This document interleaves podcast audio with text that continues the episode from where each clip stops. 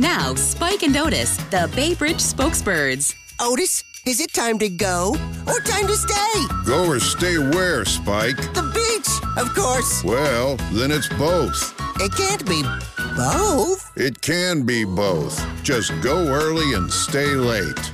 Tell them how, lady. Avoid Bay Bridge delays when you go early and stay late. Get 24 7 traffic updates at 1 877 Baseband, at the MDTA on Twitter or baybridge.com.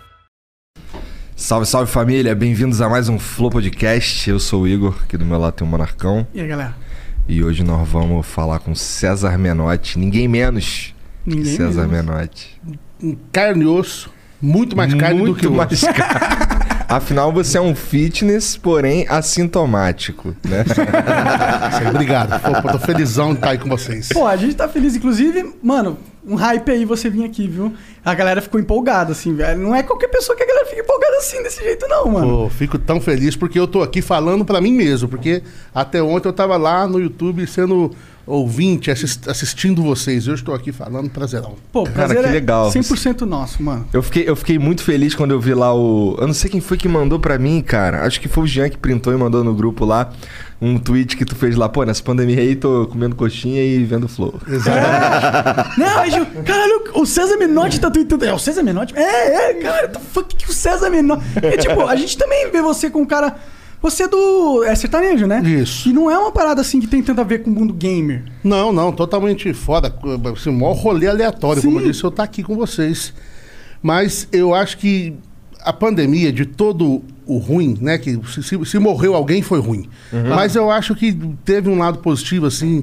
É, eu, por exemplo, descobri vocês assim na pandemia, de virar, virar fã mesmo. E eu penso que daqui uns quatro anos aí, nós vamos agradecer por esse ano, que a gente aprendeu muito. A gente, Ah. com certeza, a humanidade andou Humanidade. bastante, especialmente em questão de tecnologia. Uma porrada de E também é uma aspecto. questão humana, né? As pessoas tiveram que lidar com o que é importante mesmo, né? Eu sinto hoje. Principalmente o pessoal que tá acostumado a trabalhar muito, e ficar em casa, confinado. Essa foi a, a grande sacada assim pra gente, que a gente vivia numa engenhoca assim, não parava, É. fazendo 16 shows por mês, viajando o Brasil inteiro. E a gente pensava que não podia parar. Lá, pô, não posso, não posso ver minha filha crescer, não, não tinha data, Natal, Ano Novo, aniversário de filho, tinha tudo desligado, a prioridade é do trabalho. Aí, de repente, estou aí há um ano e dois meses parado e sobrevivendo. Então, eu entendi que quando eu voltar a trabalhar, vai dar para voltar num, Mais num outro relaxado. ritmo, num outro ritmo. Mais equilibrado. Exatamente. Tu chegou a fazer, a fazer esses shows online aí? Cheguei, fizemos ah, umas, sei lá, mais de 10 lives. Caralho. Caralho. Aham. Dá- desculpa interromper o fluxo da conversa, mas eu preciso falar dos nossos patrocinadores. Vontade. que é... Monarca. Foi mal, foi mal. Mas esse é meu, meu, meu- minha responsabilidade. É, o Estúdio PC é uma loja muito boa de PC. Se você tá precisando de um PC gamer, é, a Estúdio PC ela tem um site excelente onde ele vai dizer exatamente qual PC você precisa pro jogo que você quer jogar. Se tem uma dúvida, o jogo que você está jogando, vê lá. Você só compra pelo jogo. Você pode comprar também por tarefa. Tipo, você é um editor de vídeo, tem lá o PC de edição de vídeo. Então vai lá, Estúdio PC. Os PCs são de ótima qualidade, bem montados. A e gente usa aqui Estúdio PC, inclusive os cortes do Flow são feitos em PC da Estúdio PC. É isso E em breve eles estarão ali na nossa Lan House. Que hoje- acho que hoje dá pra montar já. Oh, da hora. Porra, tá, tô ansioso. jogar Dota. Sim. E a gente também é patrocinado por nós mesmos. Se você quiser virar membro do Flow, dá pra virar membro. Você basta é, a- a- apontar o celular pro QR Code que vai estar aparecendo aí na tela. E quando você vira membro, você ganha desconto progressivo na nossa loja e você também ganha acesso aos nossos concursos. Os concursos, eles são tipo coisas que a gente dão, a gente dá pro, pro nossos membros, né? É. Tipo, o último concurso foi um casacão da Suicide, no valor de 300 reais. E ganhou um, um membro humilde, que é o, o menor tier de membro, que é o que paga menos, foi ele que ganhou. E a gente já tá rolando um sorteio agora. Uma semana. Dos gift cards aí do Elon Musk, papel de cânhamo, ok? Dá pra você emoldurar, ficar bem bonitinho e guardar pra sempre uma recordação do Flow. A gente E vai começar tá, já. e tá, tá tudo escrito no E fundo. tá assinado, assinado É. pelo Yoda, por mim e pelo Janzão, pelo Igor e. Você, você assinou, Serginho? O Serginho não assinou. Desumilde. Ninguém, ninguém liga pro Serginho mesmo, tá tudo bem. Lembrando, se quiser mandar uma pergunta pra gente, é 300 bits aí na Twitch. As cinco primeiras perguntas são 300 bits, as cinco seguintes são 600 e as últimas cinco são 1.200 bits. Lembrando que se quiser mandar uma propaganda, é 20 mil bits. Bom, então manda aí pra nós, manda uma pergunta pro César que ele vai responder. Show. Mas também pode mandar tomar no cu também, você não precisa responder, não. Ah, eu não é- respondo. aqui é- não. Mas os, é, os ouvintes aqui, eles são. é, é, A maioria das vezes, eles são É, às vezes eles são, às cara. vezes eles são sacanas. Com a gente eles são sacanas sempre, É. assim, sempre. Cara, esse lance de fazer show aí, de fazer live e tal, é... qual que é a grande diferença, na tua opinião? Assim, claro, tem o lance do público, mas isso realmente faz um impacto muito brutal na hora de tu tocar tuas músicas lá e, e- e tal? Porque assim, não- eu imagino que não tenha ninguém lá É. pra cantar junto. faz porque nós não somos artistas de estúdio. Vocês estão acostumados a falar para ninguém vendo. É. Pessoalmente, eu Aham. digo pessoalmente. A gente não estava. A gente estava acostumado. Porque esse movimento que acontece da música sertaneja no interior é muito forte. Então, qualquer cidade do interior pequena vai 10 mil pessoas assistir. Então, a gente estava acostumado com isso. De repente, você canta para ninguém. A gente foi readaptando, acostumando. As lives começaram com um propósito, que foi um propósito filantrópico muito massa. Óbvio que depois veio a necessidade financeira de cada artista também, principalmente por causa das equipes, né? É, É, isso foi algo que a gente conversou com pessoas assim que. Da música, como você, eles sempre falaram, pô, eu tenho uma equipe grande, eu tenho que pagar esses caras, esses caras têm que ganhar, pô. Não, não é só que- nem questão do, do cara ganhar, é questão do cara sobreviver. É. Porque, por exemplo, é, eu, meu irmão, nós somos a ponta da linha. Então a gente conseguiu passar esse ano numa boa. Talvez precisava ficar mais um tempo, nós vamos conseguir ficar. Só que tem uma galera que eles dependem que o show aconteça para sobreviver. Galera do livro de cachê, carregadores, produtores, hold. É uma infinidade. Então, por, essa galera assim que a gente ficou. As nossas lives, a gente pagava cachê para todo mundo, mesmo para quem não ia. Pra poder dar uma segurada na onda, sabe? Sim. Entendi. É, e eu vejo que isso, no- isso é algo comum entre os- esses artistas, que eu acho foda, entendeu? É legal que no meio da pandemia tenha pessoas que estão pensando no, no elo mais fraco da cadeia alimentar, se for parar assim, né, pra Com pensar. né? certeza. Falou em cadeia alimentar, ele se. É, interesse- interessei nesse assunto. Mas você tava falando que do, do sertanejo que vocês vão tocar no interior, 10 mil pessoas. É. O sertanejo, então, é uma parada do interior, você sente? Que é mais a galera que acompanha, não? Já foi. Já foi. Já foi muito interior. Hoje entrou na- definitivamente nas capitais. O último lugar que a gente conseguiu tocar foi no Rio de Janeiro. Porque o Rio de Janeiro tem uma particularidade diferente de todos os outros estados do país. Lá nego rouba muito. Não, não é isso. Infelizmente não é isso que é diferente Não. nos estados. O que, é, o que é diferente é o seguinte: toda a capital do Brasil, a música vem do interior para a capital. São Paulo, sertanejo vem do interior vem, e chega na capital. Rio de Janeiro é o único lugar que a música sai da capital para o interior, que o funk desce do morro. Entendi. Então ela tem essa particularidade. Então foi mais difícil entrar com a música sertaneja lá. Mas depois que entrou também, pô, fizemos até DVD lá no Pão de no Onde foi o DVD, Romualdo? No Morro da Urca. Aham. Enfim, depois aceitou, mas foi mais difícil para chegar. Pra você ter ideia, a gente foi para Europa, para Estados Unidos antes de ir pro Rio. Sério? Sério. Caraca. E faz quanto tempo que vocês estão na- nessa carreira de sertanejo? Nós vamos completar 20 anos. Porra! Caralho. Essa vida de sertanejo, assim, é sempre, né? Porque a gente foi criada, assim, nesse meio, ouvindo isso, né?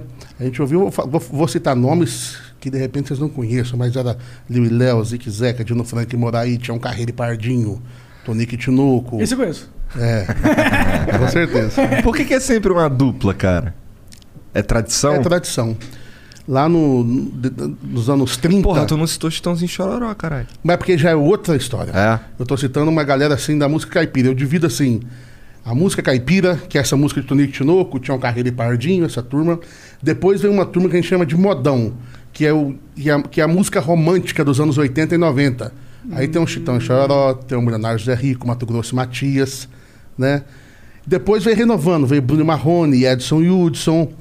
é, e depois veio essa coisa que eles chamam, rotularam de universitário, que a gente teve o privilégio de começar esse negócio aí, que somos nós, Jorge Matheus, Vitor e Léo, uma galera que veio meio junto. Assim. Teu nome é César mesmo? Meu nome é César Menotti mesmo. Tá.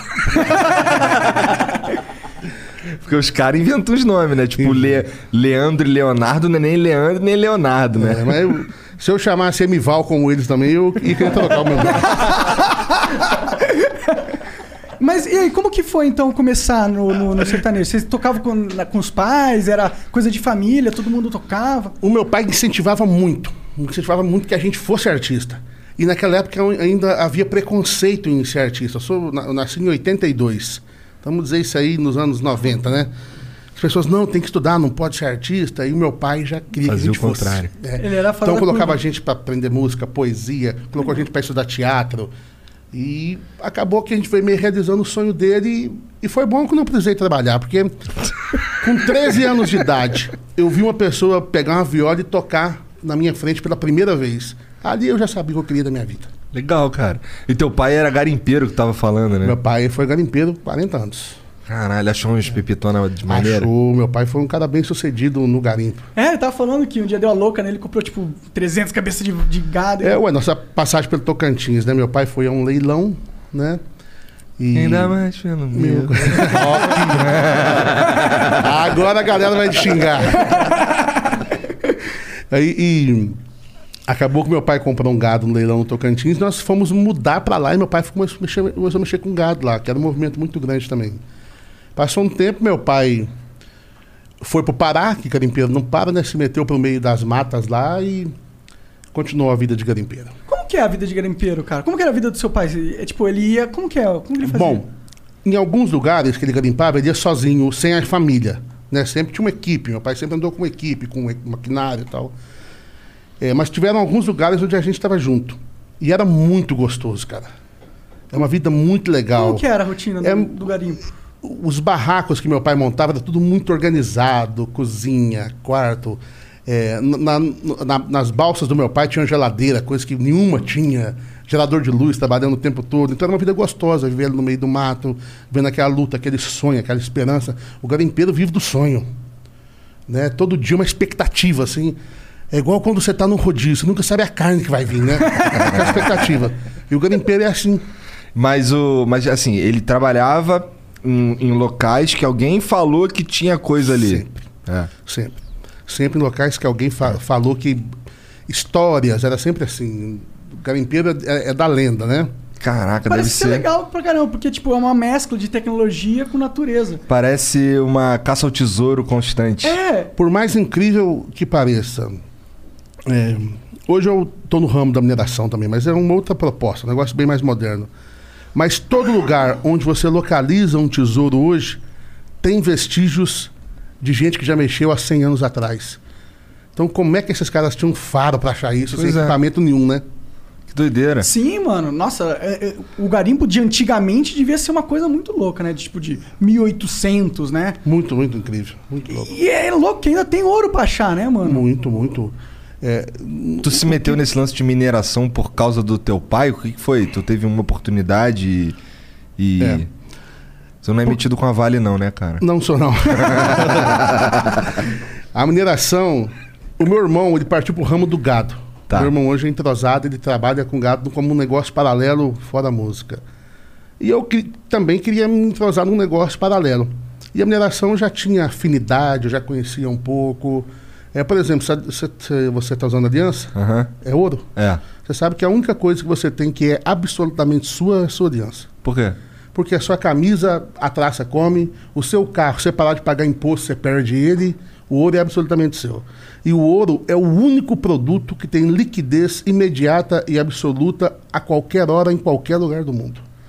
Se você pegar essa casa, essa, isso aqui, onde eles estão, é um latifúndio aqui, o pessoal que tá casa não conhece. Eu subi uns 12 andares de escada para chegar aqui. Na próxima, a próxima vez que tu vier, já vai ter um elevador que vai ser na outra Opa, casa. Vai ajudar muito. Mas se você. Onde é que nós paramos? Eu Ah, se você ouro. pegar a sua casa, essa casa aqui, e você quiser vender, por mais, por mais que você coloque a metade do preço, você vai gastar alguns dias ou até alguns meses. Uhum. O ouro não, o ouro você vende imediatamente por um preço que você já sabe qual vai ser. Entendi. Sim, é muita liquidez no É ouro. incrível. É, e O ouro esse... tem fortalecido, inclusive, com a pandemia aí, né, mano? Pra caramba. Muito, muito. O ouro subiu aí é, 300% em 10 anos. Caralho. É porque tá muito inseguro o mundo, né? Quanto o mundo vai ficando cada vez mais inseguro, aí o ouro se fortalece porque ele é muito seguro. Ele é. Ele, é, Exatamente. ele dura muitos anos também, ele não enferruja. Não, ele é infinito. Só pra você pensar que todo o ouro que foi tirado da terra ainda tá aqui, né? Em algum lugar ele tá. Não acabou, Interessante. não acaba. É bom, esse daqui é, é os dentes do meu avô. Eu não tô nem zoando, isso aqui é os dentes do meu Não avô. sei, é comum. Se um dia meu avô voltar pra me assombrar, eu vou ter que tacar fogo na minha aliança. Pô, mas legal que tu, que tu tá explorando outras áreas além da, da música. Como que foi isso pra você? Porque eu imagino que deve ser um passo difícil, porque você sabe de música, você não foi, não era um empresário até um certo momento. Como que foi isso? Eu entendi, assim, que a gente precisava ter. Até assisti o Primo Rico esses dias aqui. Ah. Eu entendi que a gente precisava ter o- é, uma galinha botando em cada lugar, sabe? Porque a música é instável. A carreira de música chega um tempo que você não vai ter mais aquela energia do palco, aquela coisa, você não aguenta mais fazer 10, 15 shows por mês. Então vai criando um negócio paralelo para ter uma garantia para futuramente. Pô, legal, mas eu- eu- tipo, a gente tá nesse processo agora, por exemplo. A gente comprou parte de uma. de- bem, bem menor, imagino, mas a gente comprou parte de um, de um, de um vinho, o hidromel, o Flip Mid.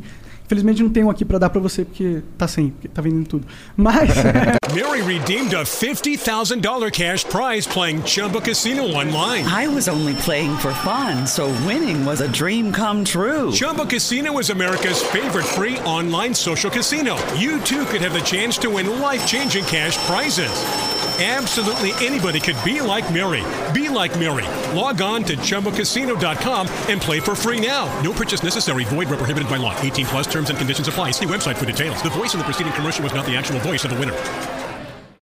Mas pra gente tá sendo assim, caralho, eu não, manjo, não manjo de fazer vinho. É difí- é, eu sinto medo, tá ligado? É, de, de só falir, de, pô, jogar dinheiro na parada e, porra, derreter o dinheiro, tá ligado? É, mas é uma possibilidade. Você tem que trabalhar com quanto menos chance de dar errado, melhor. Sim, sim. Mas é. Bom, mas legal que você foi, foi pra, pra esse lado, assim, né? Muitas, muitos artistas eles não vão e eles ficam A mercê de Eles- algo que pode só sumir. Exatamente. escravos de gravadoras também, às vezes. E de- E você vê, né, muitos casos de artistas, jogadores de futebol, envelhecer, infelizmente, não teve uma condução de vida É. que desse uma tranquilidade.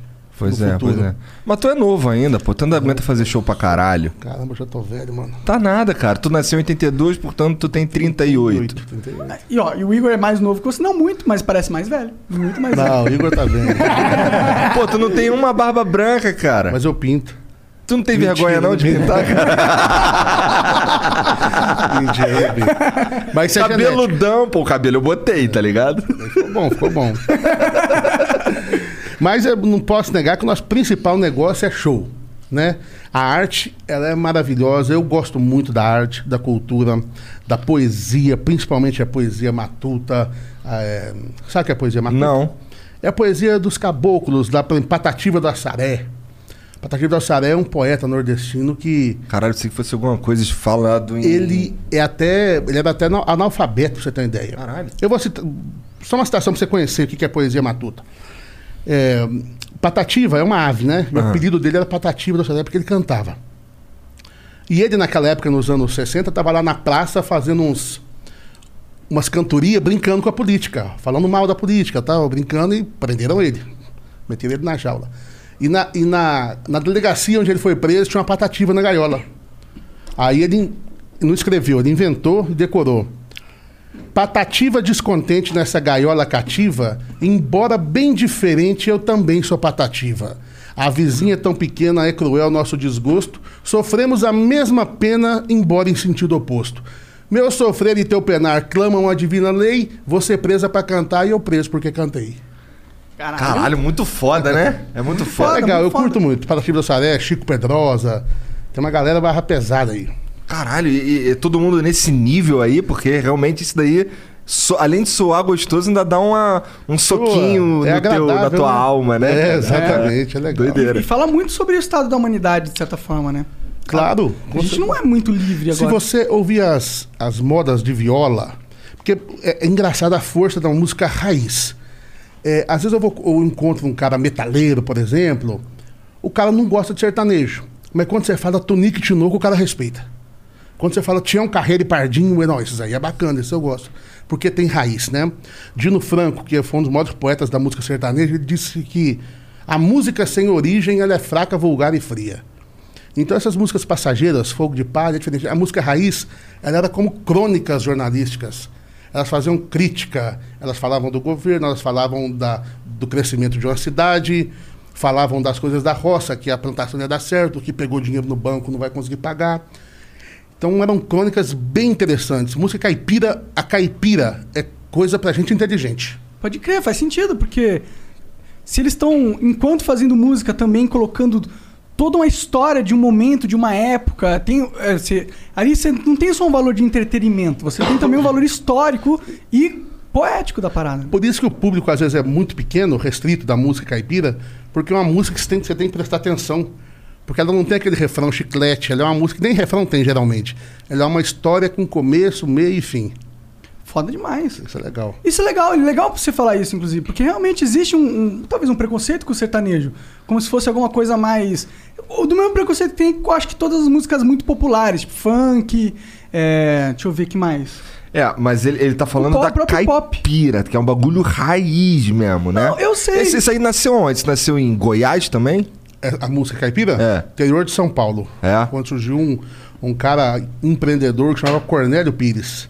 Ele que sacou essa parada da- das duplas que cantavam e começou esse movimento e gravou o primeiro fonograma de música caipira, disco. Começou a vender esses discos. O Brasil, na época, interior de São Paulo, principalmente colonizado por muita gente de fora, estrangeiro, italianos tal, não, não curtiu muito aquilo. Ele teve uma sacada. Ele pegou seis discos de caipira que ele tinha feito, comprou um monte de vitrola, importou de navio, e ele vendia as vitrolas e dava os discos. Ele arrumou uma estratégia para vender aqueles discos caipira. E as pessoas começaram a curtir aquilo. Caralho, maluco brabo mesmo, né, Brabo, cara? brabo. Ele, ele já sabia, mano, eu vou eh, convencer eles de depois quererem comprar a parada. Porque a vitrola todo mundo queria comprar. Pode Entendi. crer. Por que, que todo mundo queria comprar vitrola? Porque não tinha, naquela época Ah, tudo- vitrola é- tudo, vi- Ah. rádio era difícil, tudo que foi equipamento não tinha, né? Entendi. Interessante pra caralho. E. e- Pô, muito foda que eu não conhecia a história. E eu acho que muito da história do Brasil vem daí, de verdade. Sim. Eu acho que o brasileiro raiz, se for, ele vem daí. E eu, e eu não conheço muito, tá ligado? Talvez eu seja um cara que foi criado na, nas metrópoles e, e eu não absorvi essa cultura, sabe? É, são é, diferentes. Mas se você for rastrear o passado, sempre tem alguém que, que veio da roça. É um avô, é um bisavô. É. Alguém tem essa ligação rural. Sim, meu avô.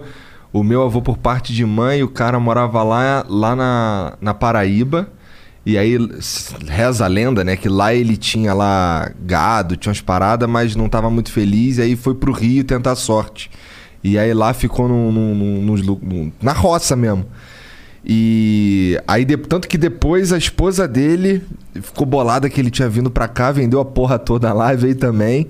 Essa é história que, que, minha, que a mãe- minha, minha mãe me conta.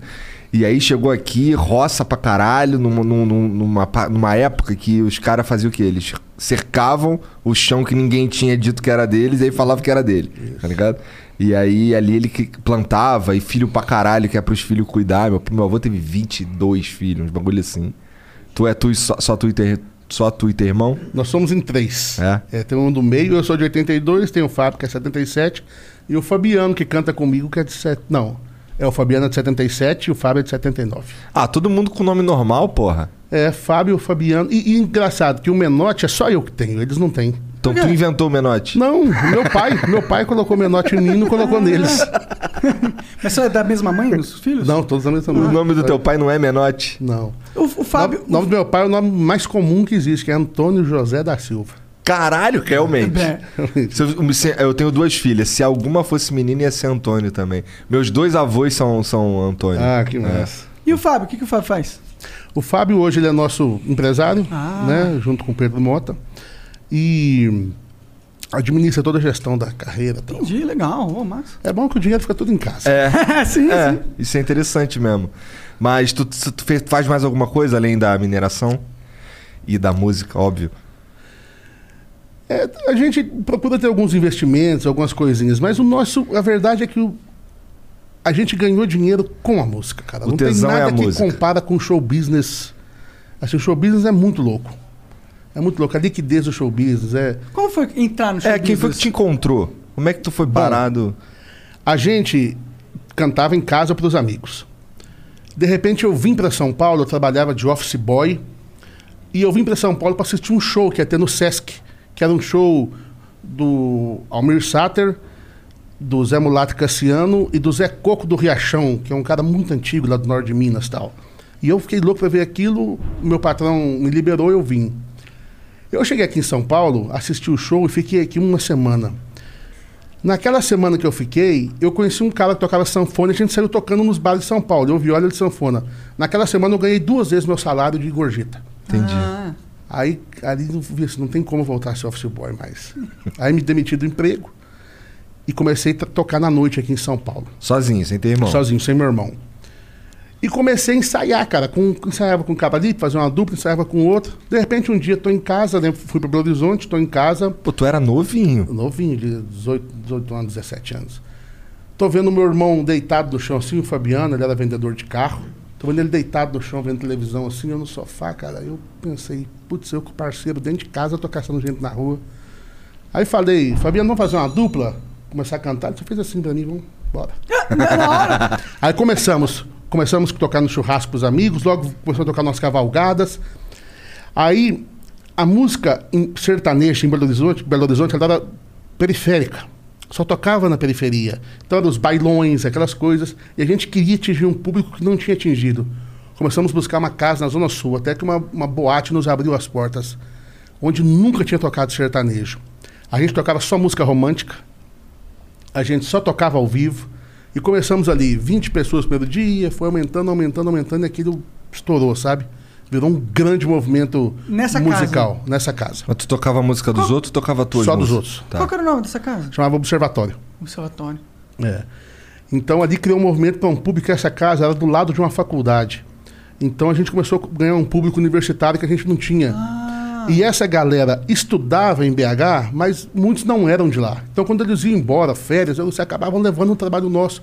Então os universitários foram nossos grandes divulgadores. Entendi. Entendi. E dali foi acontecendo as coisas. Aí que- que queríamos realizar um sonho, gravar um, um CD em São Paulo. Que era São Paulo ou Rio que o artista tinha que vir, né? Sim, as duas grandes metrópoles. É. Aí queríamos gravar o CD dos sonhos.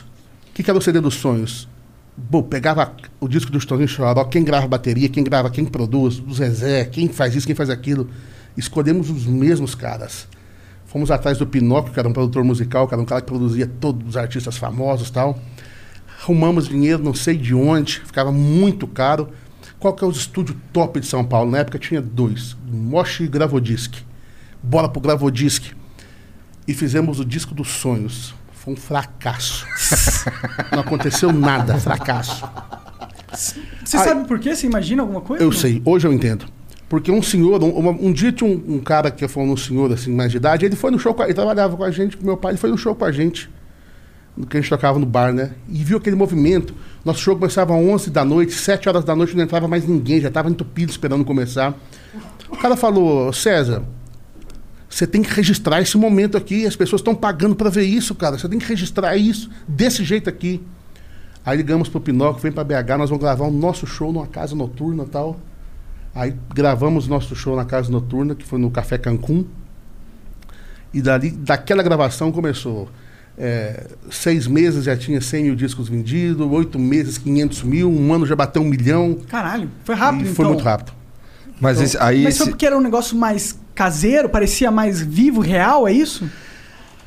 Exatamente. Eu acho que a gente fugiu um pouco do padrão. A gente pegou a nossa banda lá, que alguns nem eram sertanejos, que Minas Gerais é um celeiro de pop, rock assim, bem forte, sabe? BH principalmente. E fizemos ali o som que a gente tocava toda noite. Totalmente diferente, gravado totalmente ao vivo, sem overdub, sem nada. As mesmas músicas? As mesmas músicas de outros artistas. Aí colocamos algumas inéditas, por exemplo, colocamos Leilão, que é uma música inédita. É, Qual é a história do leilão? O leilão foi, eu sei que é uma música bem icônica de vo- que vocês. sim. E por que, que tu falou que os caras iam me xingar quando eu cantei um pedacinho É. aqui? Ah, porque de repente seu público fala, pô, não, Ah, acho que a gente quer ouvir dele. Tá de sacanagem. O leilão, cara. caras Eu trouxe a música pra gente gravar, mostrei pro Pinóquio, não gostou, mostrei pro Fabiano, não gostou, só eu gostei. E eu pedi, "V- vamos vamos fazer o seguinte? Tu que escreveu, tu que fez. Não, não, essa música é do Christian Lima e do Ivo Lima.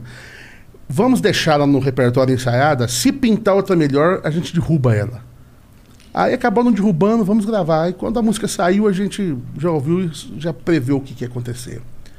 Eu já vi, mas uns cinco anos eu coloco as contas em dia agora. Essa música foi um estouro. mas mano. foi muito massa, cara. A gente viveu assim, rápido. É, Nossa, tinha um cara fizemos... que enchia meu saco com essa música, cara. O cara, ele ouvia em loop essa música. Assim, tinha, minha mãe, meu pai, eh, tinha uma casa na roça, lá em Magé, no interior do Rio. E eu, eu ia pra lá nos fins de semana. E aí tinha um cara assim que ficava. Assim, eh, tinha a rua, e aí bem na- na- no final da rua. Dava de encontro com uma, uma avenida, não é bem uma avenida, mas é como se fosse a rua principal lá do, do lugarzinho.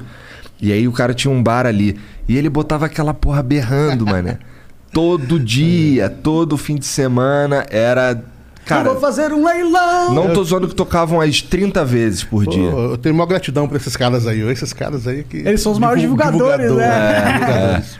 Ó, o Jean, o- a família do Jean tinha um, um barzinho e o Jean falou que era a música que tocava pra caralho lá, Tocava né? pra caralho, o DVD do César Menotti e Fabiano, puta que pariu, só tocava isso. Tipo, se a gente tentava trocar, os caras falavam, não, não, bota leilão pra tocar aí. Pô, bom saber, bom saber que em algum momento vocês ouviram. Fico muito feliz. Pô, não tem como, né, cara? Vamos combinar que não tem como. Mas aí vieram, veio a estrada, a gente começou aquela coisa, correria, viagem.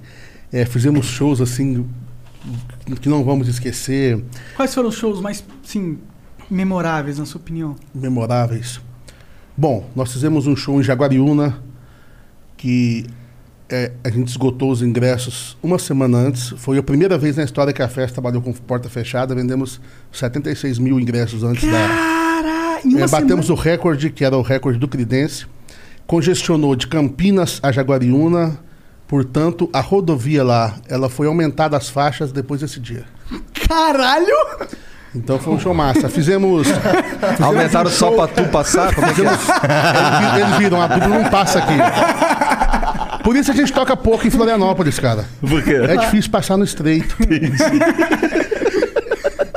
Mas aí fizemos é, Brazilian Day, Lá, no, lá em Nova York, né? no- lá em Nova York. Da, da quinta ali com 47 até o Parque Central, lotado de gente. É, eu não sei porque eu não conheço Nova York, mas deve ser grande pra caralho. É grande. Lotou em Nova York, cara? Lotou, mas óbvio que a gente faz esses shows lá fora para público brasileiro. Aham. Né? Para Brasil, cara que a gente ama demais. Claro, mas... Exceto, sazonalmente, pinta algum festival. E quando a gente vai tocar em festival, aí não é público brasileiro. Aí Aí é os gringos. é o ca- galera que curte música e tal. Ia quer ver uma música do Brasil e quer ver Exatamente. um- E é estranho, cara, porque estranho. eles observam a música, né? Eles. Não A gente vibram. tá acostumado. Não vibram. Não vibram. É que eles estão analisando. Ah, Aí quando você toca um ritmo nosso, assim, cara, eles ficam muito. Toca um vaneirão, que a gente tá acostumado aqui, uma guarani, uma polca paraguaia, eles ficam muito entusiasmados. Mas não tem aquela vibração de público, né? E o que, que eles, quando vocês vão tocar lá nesses festivais, o que, que os, que os gringos falam pra você? Porra, gostei muito da sua. Como que é? Qual que é o feedback dos gringos? Eu, eu Não. tenho essa curiosidade de saber como que os, os gringos veem a, nossa, a, a música brasileira. É, eu eu nu- nunca vou saber disso, porque esses eventos não tem recebimento em camarim. Ah. Não recebe pessoas. Então só vê a reação do público lá. Só vê é a reação isso. deles na hora, que é isso.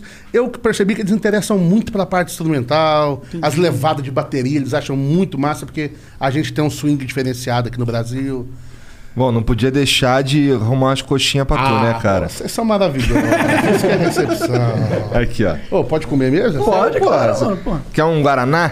Não, obrigado. Eu tô com água aqui, você não sabe o que eu sou capaz de fazer pra uma coxinha. O que, que você é capaz de fazer pra Ah, uma coxa? m- coisas que eu não podia falar. Vai colocar minha reputação em xeque. Eu vou pegar um Guaraná ali pra mim. E Eu boa, hein? pra você. Cara, onde é que a gente tava, cara? Chegou a coxinha de fudeu com papo. A gente tá falando dos rolê gringo, como eles Ah, veem é a música verdade, brasileira. verdade, verdade, verdade. Caralho, Agora- maconheiro falando que onde Não, tava mas você a não conversa. é mais um maconheiro, entendeu? Tanto que dá pra sentir o Monark diferente, né, cara? Não, Ele cara, mais mas- acelerado. Mas não, ó, mas você não empolga não, porque tem um que trabalha comigo É. e até hoje ele tem, ele tem É? é, efeito colateral ainda. Tem mesmo? Como é que fala quando fica o... Elesado. Esse dia nós, nós demos um susto nele no quarto. É.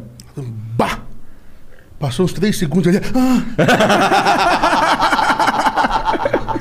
É, eu acho que eu também já peguei esse trem e não volta mais. Caralho. Porra, mas fazer esse- show pros gringos aí é tipo fazer um- um- um- uma live ou é menos, menos É, porque assim, você tá falando, lá os caras não vibram, eles ficam observando a música, não sei o quê. E, e e no, e no palco vocês, porra, quer que os caras cantem É. e tal. Show em festival, pra- pra- quando o público não é brasileiro, É. quando o público é brasileiro é maravilhoso. Porque quando você vai tocar nos Estados Unidos, na Europa tal, as pessoas estão com aquela saudade, aquela sede. A música sertaneja é tão envolvimento de sentimento, assim, da pessoa ouviu aqui no Brasil, mudou pra lá tal. Mas quando é o público gringo, é mais chato do que a live. Porque a Porra! live, a live, eu imagino que a pessoa em casa está curtindo. Né? Lá eu tô vendo que o cara não tá. Ele tá curtindo, mas ele não é fã, ele não é o cara que. Né, pô, ele, ele vê com outro aspecto. Sim. Ele vê com, com, com a música. Ele analisa a música, Ele não é né? fã do artista, né? E a gente tá muito acostumado a lidar com fã. A pessoa que sai de casa pra te ver, realmente. Sim. Como foi? Vocês eram. Mas é que vocês estouraram rápido, né? Antes de fazer sucesso, quanto tempo vocês ficaram na. na- Ficamos quatro anos Quatro anos. nos Ah, bares. Nem é tanto tempo Não é assim. tanto sofrimento, não foi tanto, não. Que é, bom. não. Pega aí, o Vitor ele ficou 20 anos tocando em bar pra conseguir um. Né? A gente até que É, eu, eu, eu, pessoalmente, eu adoro muito quando tem um cara que é bem sucedido e eu vejo a história dele e não é fácil, tá ligado? Eu respeito mais, eu não gosto dos caras. Ah, não, meu pai tem. é, me investiu, comprou, pagou 10 bilhões pra gravadora lá, eles me colocaram na Globo e aí eu fiquei falando. É, legal, cara, porra, foda a tua história, tá ligado? Mas o. o Ah, o pai dele vendeu lá umas pepitas de ouro lá e ah, botou quem ele pra- dera. Nessa época, meu pai tava brefado. É? É. O que, que quer dizer isso? Brefado. Eu imagino que seja fudido. Exatamente, sem dinheiro. Tá. Bamburrado é quando o cara acerta o ouro e fica. Bamburrado. É. Entendi. Tá. O, o teu, você falou que teu pai foi bem sucedido, então ele ficou bamburrado algumas Várias vezes, vezes. na vida dele. Várias vezes. É, Mas o que é garimpeiro inseguro também, é né? inseguro. Ele tá milionário num dia e liso no outro. Eu acredito. Então a nossa vida toda a gente conviveu com isso. Deve ser difícil. Foi, foi, foi difícil pra vocês na infância? Cara, a infância mais difícil nossa foi que a gente mudou muito. Mudou muito. Nós moramos em muitos estados. Pra você ter uma ideia, o Fabiano estudou em mais de 20 escolas Porra! e só fez até a quinta série. Porra! Se você tivesse feito mais, você imagina. Era mais umas 20, né? mais umas 20. Tu estudou tudo até o fim, terceiro ano do ensino médio e tal, ou não? Não, infelizmente não. É a única frustração que eu tenho na vida e, e- e é- foi também do meu pai, é eu não ter, a gente não ter estudado. Mas por quê? Hoje é uma frustração ainda? Ah, eu queria ter uma formação. Eu queria, mas, não vocês- tem. Ah, é que, bom, eu Cara, eu mas tenho- você, você assim, eu não. eu- pelo que eu tô conversando aqui contigo, o que tu manja de música da tua área aí é, porra, caralho. Eu acredito É que tipo essa uma foi faculdade. a minha faculdade. É. Ah, eu também É. não tenho faculdade. Eu acho que faculdade hoje em dia é uma parada. Hoje em dia é burrice fazer faculdade, a não ser que você queira ser médico, advogado. Porque um monte de gente que Exatamente. fica fazendo advogado, fazendo faculdade, jogando a vida fora. Fica, no- fica ouvindo você tocar nos bares, pô. Exatamente. não, você, não, há- não tem um negócio. Você, você, você, tá, com- você tá com medo de investir. Tem um negócio que não perde dinheiro. Monta um bar perto de uma faculdade. não tem erro. Não vai ter erro mesmo. Não. Que os caras os cara tinham diploma de cerveja naquela porra. É. Eu, eu, sou, eu sou dos caras que. Não é que eu desprezo o diploma, tá ligado? Mas eu acho que a sociedade brasileira tem uma visão do diploma que é tipo Jesus Cristo. Diploma é Jesus Cristo. Não é, mano. Jesus Cristo é foda. Diploma não é tanto assim. Não é tanto assim. Porra. Tá- É, mas é, a gente foi por causa dessas mudanças de coisa. E assim, quando eu estava estudando na última escola que eu estudei, que eu comecei a quinta série, o meu pai tinha ido para o Amapá. É, meu pai, na verdade, foi para um local chamado Jari, que é a última cidade do Brasil, 60 quilômetros depois do Oiapoque. Caralho. Porra. Foi trabalhar. Abriu um garimpão lá no meio da mata e foi para cima. E ficou longe de casa. E o meu pai, assim, a gente respeitava muito ele, ele era muito, assim, autoritário e tal. E nesse tempo meu pai ficou fora, eu já comecei a mexer um pouco com música e já não gostava, nunca gostei de estudar. Assim, que ele sempre fui bom aluno, tirava boas notas e tal, mas esse negócio de acordar, o ritual, ir pra escola, pra mim era horrível. Aí nesse meio tempo eu larguei mão mesmo, não voltei. Ah, meu pai tá longe, que você for. Eu- Exatamente. Enquanto ele tá longe, eu vou fazer sucesso aqui rapidão, tá ligado?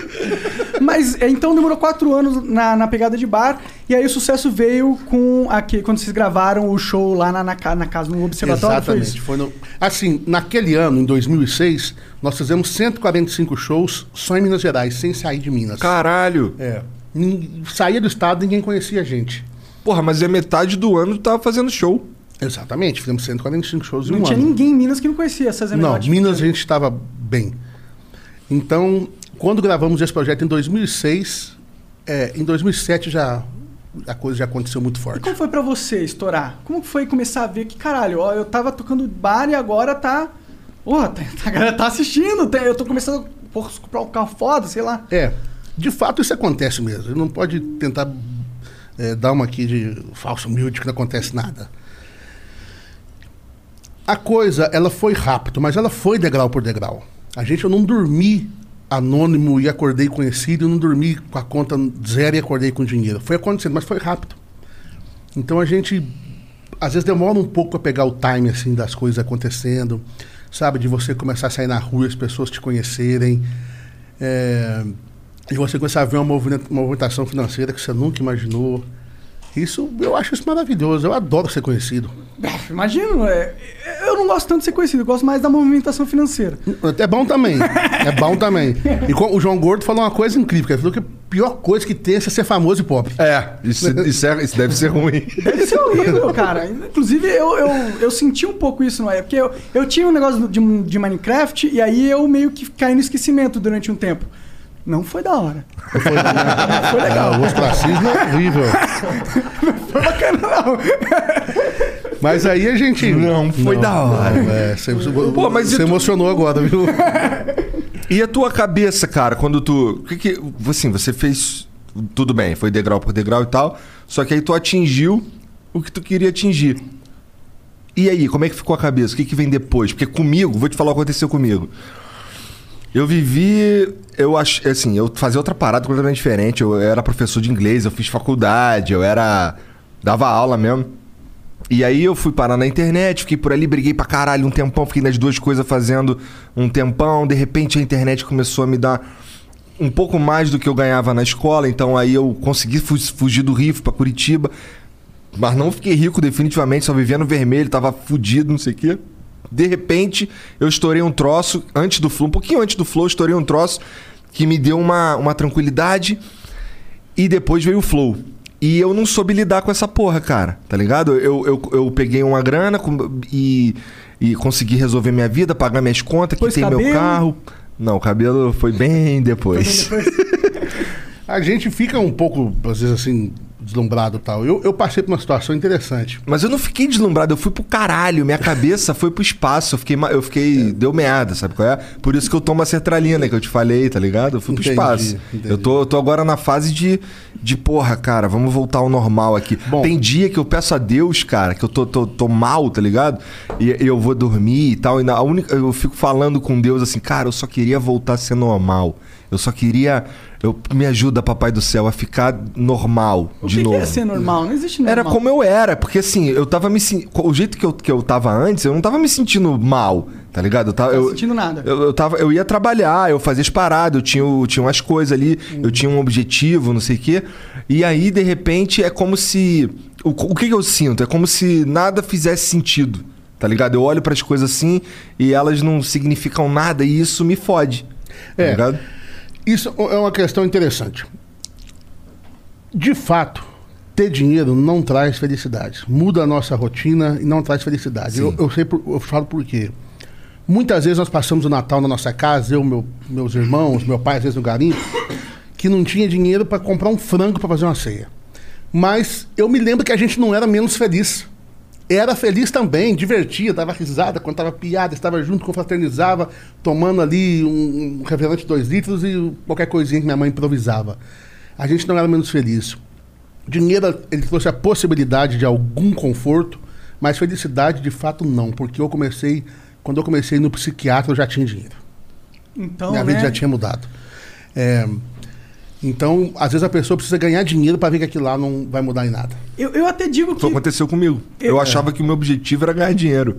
Tá? Exatamente. Eu até digo que as pessoas. Às vezes, é meio ruim falar isso, mas eu acho que você só vai entender que dinheiro não é o que você acha que é quando você conquista a parada. Exatamente. Porque é- a sociedade fica. tão- É, tanta, é tanto glamour em volta do dinheiro, as mídias pompam tanto, tipo, olha como as pessoas têm dinheiro e são felizes, ficam. É, Então, aí, aí, aí é um outro problema. Eu acho que um grande problema que a internet, que, que a rede social trouxe, foi a comparação.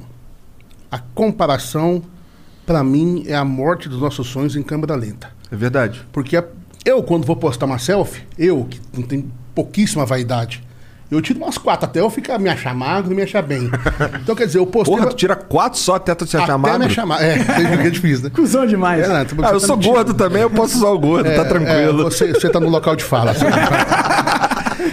Mas, então, eu posto a melhor. E todas as pessoas na inter- lá no Instagram postam o melhor momento. A mulher faz a melhor pose com a roupa tal. Uma esposa totalmente E gente- e a gente- não natural. Não. E a gente começa é, a deslumbrar com aquilo, achar que a vida daquela pessoa é muito melhor que a nossa. E não é nada. Não, temos que se comparar, não. Um, uma- um cara que eu gosto muito, um amigo meu, chama Thiago Brunet. Ele foi a, a Guiné, na África. E ele chegou num lugar lá, e está acostumado a chegar a um, lugar onde tem pobreza, as pessoas ficarem pedindo as coisas. É comum as crianças já nascem pedindo as coisas. E ele percebeu que ninguém pediu nada para ele, nenhuma criança pediu nada para ele. Que ele, ele começou a analisar por que aquelas crianças estavam ali. De repente ele entendeu porque todas eram iguais, todas as casas eram iguais, todas tinham as mesmas coisas, não existia comparação naquele local. Então, para elas, não tinha essa referência de a vida dele é melhor que a minha, a do outro é melhor que a minha. Então, eu acho que nós temos que tomar muito cuidado com comparação na É, Instagram. porque o, o- o ser humano, ele entra numa de que ah, eu não quero ser rico, eu quero ser mais rico que você. Tá ligado? Exatamente. Eu não quero me dar bem, eu só quero. Eu não quero o melhor carro, eu quero um carro melhor que o teu. Isso. Né? E o seu sucesso não me incomoda até ele ser maior que o meu. É verdade. Né? É verdade. Isso é foda, isso é, isso é algo que foi construído. Eu não sei porquê, eu acho que. Eu não sei se isso é do ser humano ou se isso foi construído na nossa mente, mas que eh, eu sinto que a vida é assim, é assim. Mas não precisa ser assim, no sentido de. Você não precisa se sen- sentir mal se o sucesso do, do outro é maior do que o teu. Não é necessário ser assim. Isso talvez seja um instinto primitivo nosso. Mas acho que as pessoas que estão de verdade confortáveis com, com a, a vida que elas têm, elas não vão cair nessa armadilha, É, tá ligado? quando a pessoa é, é- é resolvida, né? Mas a maioria hoje, principalmente de uma- de uma geração assim que, é, que já nasceu na era digital, não tem uma experiência que talvez os mais velhos tiveram, que é viver sem saber do que está acontecendo fora, que sabe da vida dos É outros. verdade. Isso é verdade. Né? A gente não. Eu, eu, vi- eu vivi até tipo os 10 anos eu vivi essa vida, e aí com 10 anos começou a. Então você rolar pegou uma, uma infância um pouco. Um pouco. Por exemplo, musicalmente falando. Aí as pessoas falam, como é que era a época que vendia muito discos? Eu não sei, porque a nossa carreira começou, já tinha internet. A nós, nós tivemos a maior comunidade musical do Orkut na época. Ah. Então já começou ali, já tinha pirataria, já, já lançava um CD, o cara já baixava música de graça. já. Aham, Então não conheço outra história musical, não tenho uma experiência fora da internet. entendi. Entendi. Mas esse lance, que, qual que é a tua visão da, da pirataria? Tu sente que eles te ajudam a te divulgar? Tu é puto com os caras? O que, que tu acha? Hoje em dia não, nem tem mais pirataria quase de música por causa do. já é tudo grátis. É, É. não, tem, tem, o, tem o Spotify. Tem É barato. É, e é, é é muito barato, não, não precisa piratear. A pirataria, antigamente, era você ir na rua e comprar um CD falsificado. Na sé. Com a capa igual, tal. Isso era pirataria. Quase igual. Essa pirataria, todo mundo. É. Às vezes vinha uns pornozão quando você comprava um filme, mas Vinha outro, outro dentro, né? Essa daí, to- todo artista tentou brigar muito contra ela. Até o momento que alguns perceberam que nós vamos usar ela como nosso aliado. Pelo contrário, todo mundo queria ver o CD pirateado, que o- o- a pirataria era um termômetro do sucesso. Sim, cara, eu vi, sabe quem falando isso? Eu vi o Mano Brown falando isso uma vez, cara. Porra, minha felicidade era chegar na, na, na banca lá do, do- da feirinha lá e não, nem tinha mais CDs do Racionais que venderam tudo. Aí eu, caralho. É verdade, fa- é, É, ajuda a termômetro. divulgar, Ah, né? e- Não, a velocidade de divu- de divulgação que a pirataria teve nessa época do CD físico foi violenta. Não, inclusive aqui no Flow a gente usou essa mesma lógica. Porque tem uns caras que pegam é, partes do, dessa nossa conversa aqui e eles replicam no canal do YouTube deles. Não é nosso, é deles. E eles ganham dinheiro com isso. E a gente, pô, vamos ficar lutando contra essa Não porra? tem como. Pelo contrário, usa eles a seu favor trabalhando. São soldados que a gente tem trabalhando aqui, é igual o fã-clube. Exato. Agora você vem aqui e agora tem, sei lá, 10 mil canais. Eu acho que é bem isso mesmo, que tá postando Cara, cortes de você. E não sou eu nem tô o que nada. vai mexer com a minha cabeça depois do Flow, que eu sei que eu vou estourar no Twitter e no Instagram. Mas no Twitter você é bem forte, pô. ah, não sou, mais ou menos. Tô começando. Tá começando, não, Mas caralho, eu sei para que isso caô. aqui vai, vai bombar. E eu não sei como é a Se vocês me convidarem um dia novamente, eu já vou vir em conta cabeça. Pô, como assim, cara? isso, cara. Já Eu tá vim contaminado pelo sucesso. Você pode só falar assim, ó, eu tô indo aí, ó. Tá bom, abre aí uma agenda pro César aí. mano. Ah, que que é isso, hein? Não, eu tô me sentindo privilegiado, que eu sei que muita gente queria estar sentado nessa cadeira aqui. É, não tanto assim. Não. Ah, Tem uma galera, tem uma é galera. Sim, do é do sim, seu gabarito, não tanto. Não, não seja. Não, Não, mas é verdade, eu não tô sendo humilde, é verdade. Você sabe o tamanho de você. Eu queria ter sido humilde nesse sentido. Mas, pô, muito foda, cara, que você veio aí. Eu, assim, eu vou agradecer sempre. Mas, é, voltando aos assuntos da hora da nossa conversa. Puxa aí o que eu. Cara, a gente tava falando de música antes. E eu tava. Eu queria saber, cara. Ai, caralho, essa porra aqui. É, eu queria saber como é que foi o. o- o- quem, que- quem foi que te inspirou de verdade pra tu começar a, a- a fazer música? Tu falou que teve um cara lá quando tu tinha 13 anos tocando viola. Isso. E aí tu curtiu, caralho, quero tocar essa porra. O pai dele Mas- também incentivou ele. Mas eu pai- queria saber por que que tu, como é que você se me- mergulhou nesse mundo a ponto de saber todo. Você fala as paradas aí, começa, ah, a gente toca modão, toca polca É, você deu uma aula de história aí E eu fiquei, caralho, o cara manja pra caralho. Porque, cara, desde a minha infância, eu sou. Eu era alucinado por música caipira. Na escola, por exemplo, eu não falava pros meus amigos, ninguém gostava. Sabe? Mas por que, rock, que tu era focado em música coisas. caipira? Porque assim, você falou que se mudou pra caralho, então não era região. Não. Era uma questão de gostar mesmo. Não, acho que veio do meu pai, que meu pai era aquele cara que na hora que colocava uma música pra ouvir, ninguém podia nem conversar perto dele, sabe? Parava tudo. Então eu herdei isso aí dele, comecei a ouvir. Era, era as coisas que eu tinha acesso também. Eu tinha acesso a- a- aos discos, todos caipira. E tinha um programa é, que passava todo domingo, que chamava Viola Minha Viola, da, da Nesita Barroso. Ela fazia esse programa na TV Cultura. E foi um programa que dos meus 13 aos meus. Não, dos meus 12 aos meus 16 anos, eu gravei todos em VHS. Então eu sabia tudo, eu sabia quem eram os compositores, quem eram os músicos, a história da música. E futuramente eu vim para São Paulo e descobri que aqui em São Paulo, no centro, descobri não, meu pai descobriu e me deu essa, esse caminho. Existia uma, a padaria que era o encontro dos artistas. Então era um local ali próximo à Praça Júlio Mesquita, na Rua Vitória, onde todos os artistas sertanejos frequentavam, famosos e não famosos. Então, eh, dos caipiras, Tião Carreiro estava sempre lá, aí encontrava o Mato Grosso e Matias lá. E aquilo para mim, quando eu, quando eu vim ali a primeira vez, cara, foi como ir para Nova York. Foi um negócio eu fiquei alucinado por sair do hotel ouvir o Matias, que eu era meu ídolo tal, fulano, Liu e Léo ali, Zique Zeca. Aquilo ali me inspirou muito. Ali eu fui ficando amigo dos caras. Por, que, por que, que eles iam pra lá? Porque não tinha, não tinha espaço. Porque no passado Ah. eh, não tinha dificuldade de telefone. Então toda segunda-feira os artistas iam pra lá e os contratantes iam pra lá. Entendi. Aí os caras fechavam show ali, circo ali e tal. E isso acabou, passou os anos, veio, mas a tradição continuou dos artistas ficar frequentando ali aquele local. Entendi. Existe ainda esse lugar, será? Cara, não, cara, hoje tá muito feio lá a região. É? Aqui é perto da Cracolândia, ali, Aham. na região ali, Ah, da, perto da. Guaianazes. Então, assim, é até triste. Eu passo lá, fico muito triste, porque ali foi muito nobre aquele lugar. Tem história ali, né, Pra mano? caramba, mano. aí, Quantas músicas foram escritas ali? Sim. Assim, da- da- dessa turma do sertanejo. Sim, e eu imagino que você estava falando, você encontrava essas lendas lá. Encontrava. E, e aí, por ver que. Eu acho que imagino que você via que eles eram pessoas igual você e talvez isso tenha te incentivado também. Porque quando você tá próximo de alguém que. Porra, quando você tá vendo o cara na TV, ouvindo no rádio, você fala, puta, esse cara deve ser. Mas aí você tava lá. E aí via os caras aqui e falou, pô, esses caras são humanos, mano. Eu sou. É, Foi uma parada assim ou não? Foi também, foi também que a gente via que era acessível, né? Tinha acesso àquelas pessoas lá. Mas a turma, assim, da- eles eram mais acessíveis hoje do que a maioria dos artistas são, São né? hoje em dia. É. E algo muito legal que aconteceu no sertanejo, principalmente com a gente, foi o acolhimento. É, o sertanejo, ele geralmente acolhe o que está começando.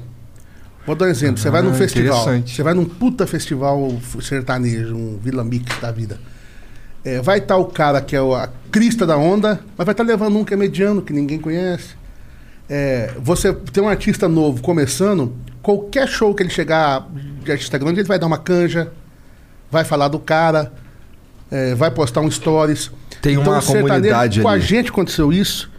Quando a gente começou, todo mundo falou, pô, bicho, a hora que os caras grandes começaram ver vocês, vai passar por cima, não teve nada.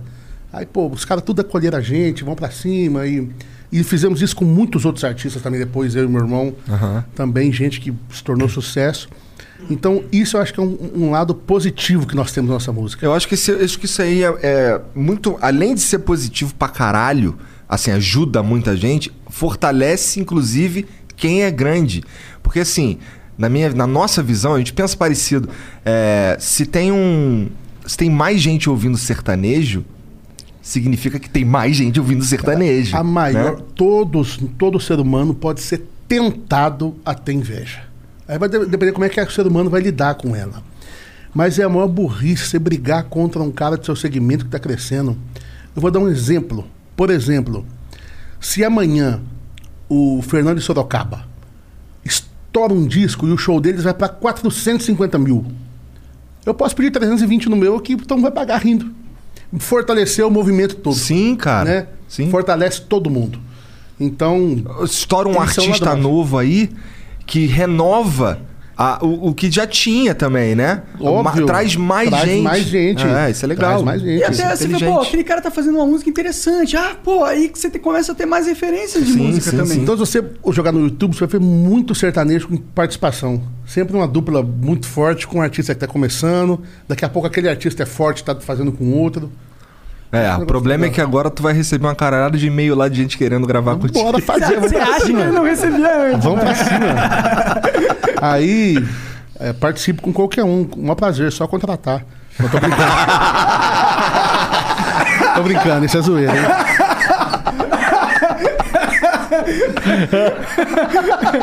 Ai, caralho. Braço esperado. Tá, tá todo um papo assim, vamos ajudar todo mundo. Brincadeira.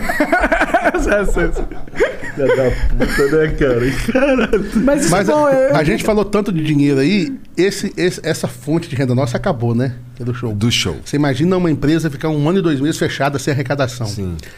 Porque o nosso dinheiro vinha do público, vinha das pessoas. A gente ia para o interior, as pessoas pagavam ingresso para ver, né? Hoje, o dinheiro do artista vem das marcas. Sim. As marcas é que têm se interessado pelas lives, se interessado pelas parcerias.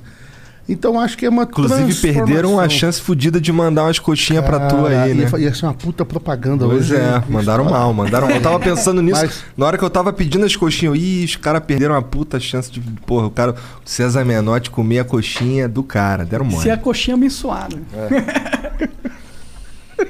Eu nem lembro de onde que eu comprei essa daqui, mas é gostosa, né?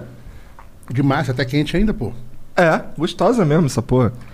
Mas é, é, tu tem. Mas muitas o muitas show, né? marcas chegam em você pra tu para te para patrocinar, pra você fazer merchan, essas porra nessa durante essa pandemia aí. Cara, é, uma, é, uma, é um processo novo pra mim. Porque eu estava acostumado com outro tipo, nós temos parceiros. A gente tem, tem- fazemos a Iveco, é, fazemos banco, Sicredi. Que é legal, É, temos Cicred é uma uns- cooperativa, né, uma mano? cooperativa, temos É, acho uns- que eu gosto, gosto desse negócio de cooperativa. Eu gosto Ah, mais dos legal. outros. O Itaú só tá pondo no meu cu. então eu tô, quero, quero outras opções A aí. cooperativa é um pouco mais humana, assim, né? todo, todo mundo é meio dono e tal. É, é, eu gosto disso. É, então, com, essa mídia de. de daqui eu, não eu ainda estou aprendendo ainda. Eu não sei lidar, eu coloquei na mão de outras pessoas e tal. Entendi. Porque lá no nosso escritório, meu irmão faz as publicidades, trabalha com outros valores, outras coisas. Mas aqui também tem uma. dá, dá pra deixar uma galinhazinha botando no É, celular, dá né? mesmo, Opa, dá mesmo. Mas o show vai voltar, né? Ah, não- ainda não temos expectativa. Ah, a vacina tá, tá começando aí. Pois é, mas demora, cara. Não, É, temos- não até podemos contar. Acho que imunizar. não dá pra nenhum artista contar com isso agora. E era comum, porque todo artista, assim, a gente passava uma fase mais apertada ali de janeiro, fevereiro, dezembro, janeiro e fevereiro. Porque a maioria tirava férias, a maioria não tocava no carnaval. Mas a gente sabia que a partir de março abriam as festas dos interiores e tal, e todo mundo ganhava dinheiro. Então esse ano, ano passado, né, foi ativo. Foi um ano que a gente começou, eu, por exemplo, eu estava três meses nos Estados Unidos de férias.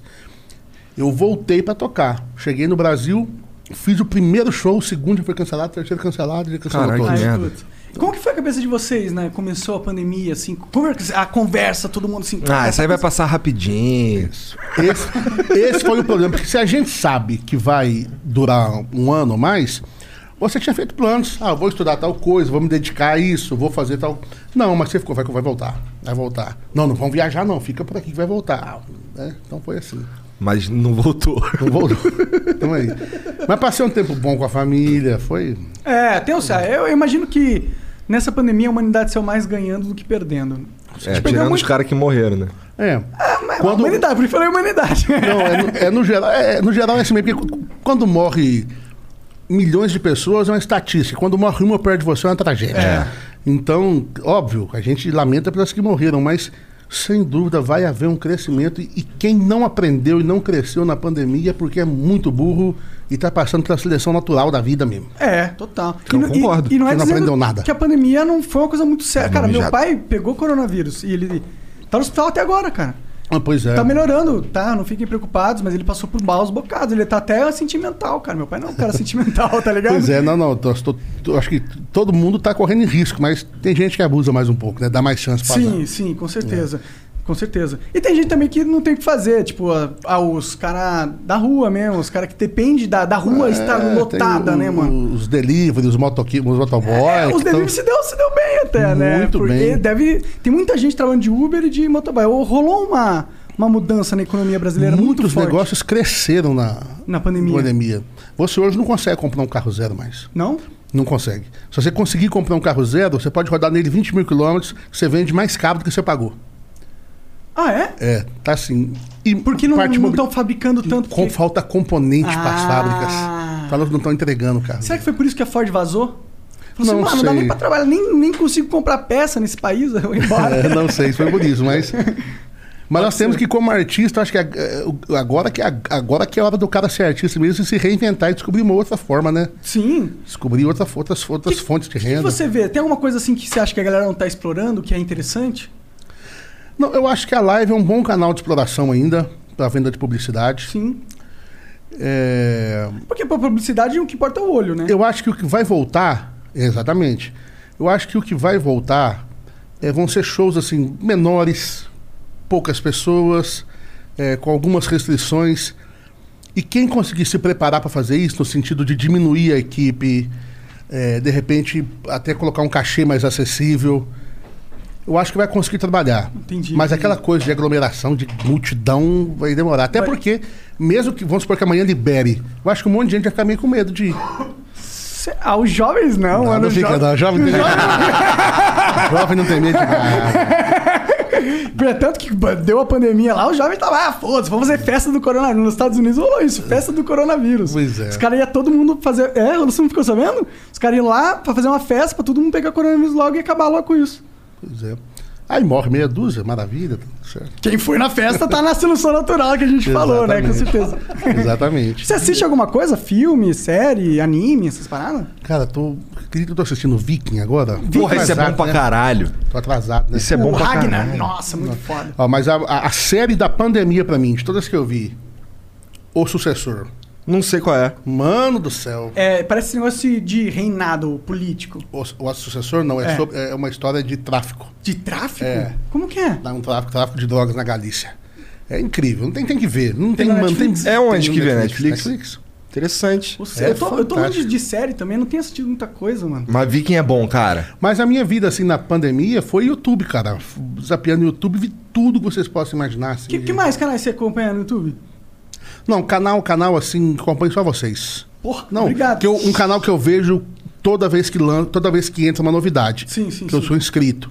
Mas assim, eu rodo muita coisa. Eu Porra, vejo então- o canal do Chico Abelha, que eu gosto. Aham. Chico Abelha, ele fica indo nas roças, assim, filmando o dia a dia de uma pessoa que ainda vive na roça, que ainda Ah, que legal. vive aquela vida bucólica, tal como o silvícola. Assim. É um vlog da roça. Um É um vlog da roça, é muito legal. Pô, que massa. É, eu fico vendo tudo. Ainda tem tá gente da tua família na roça?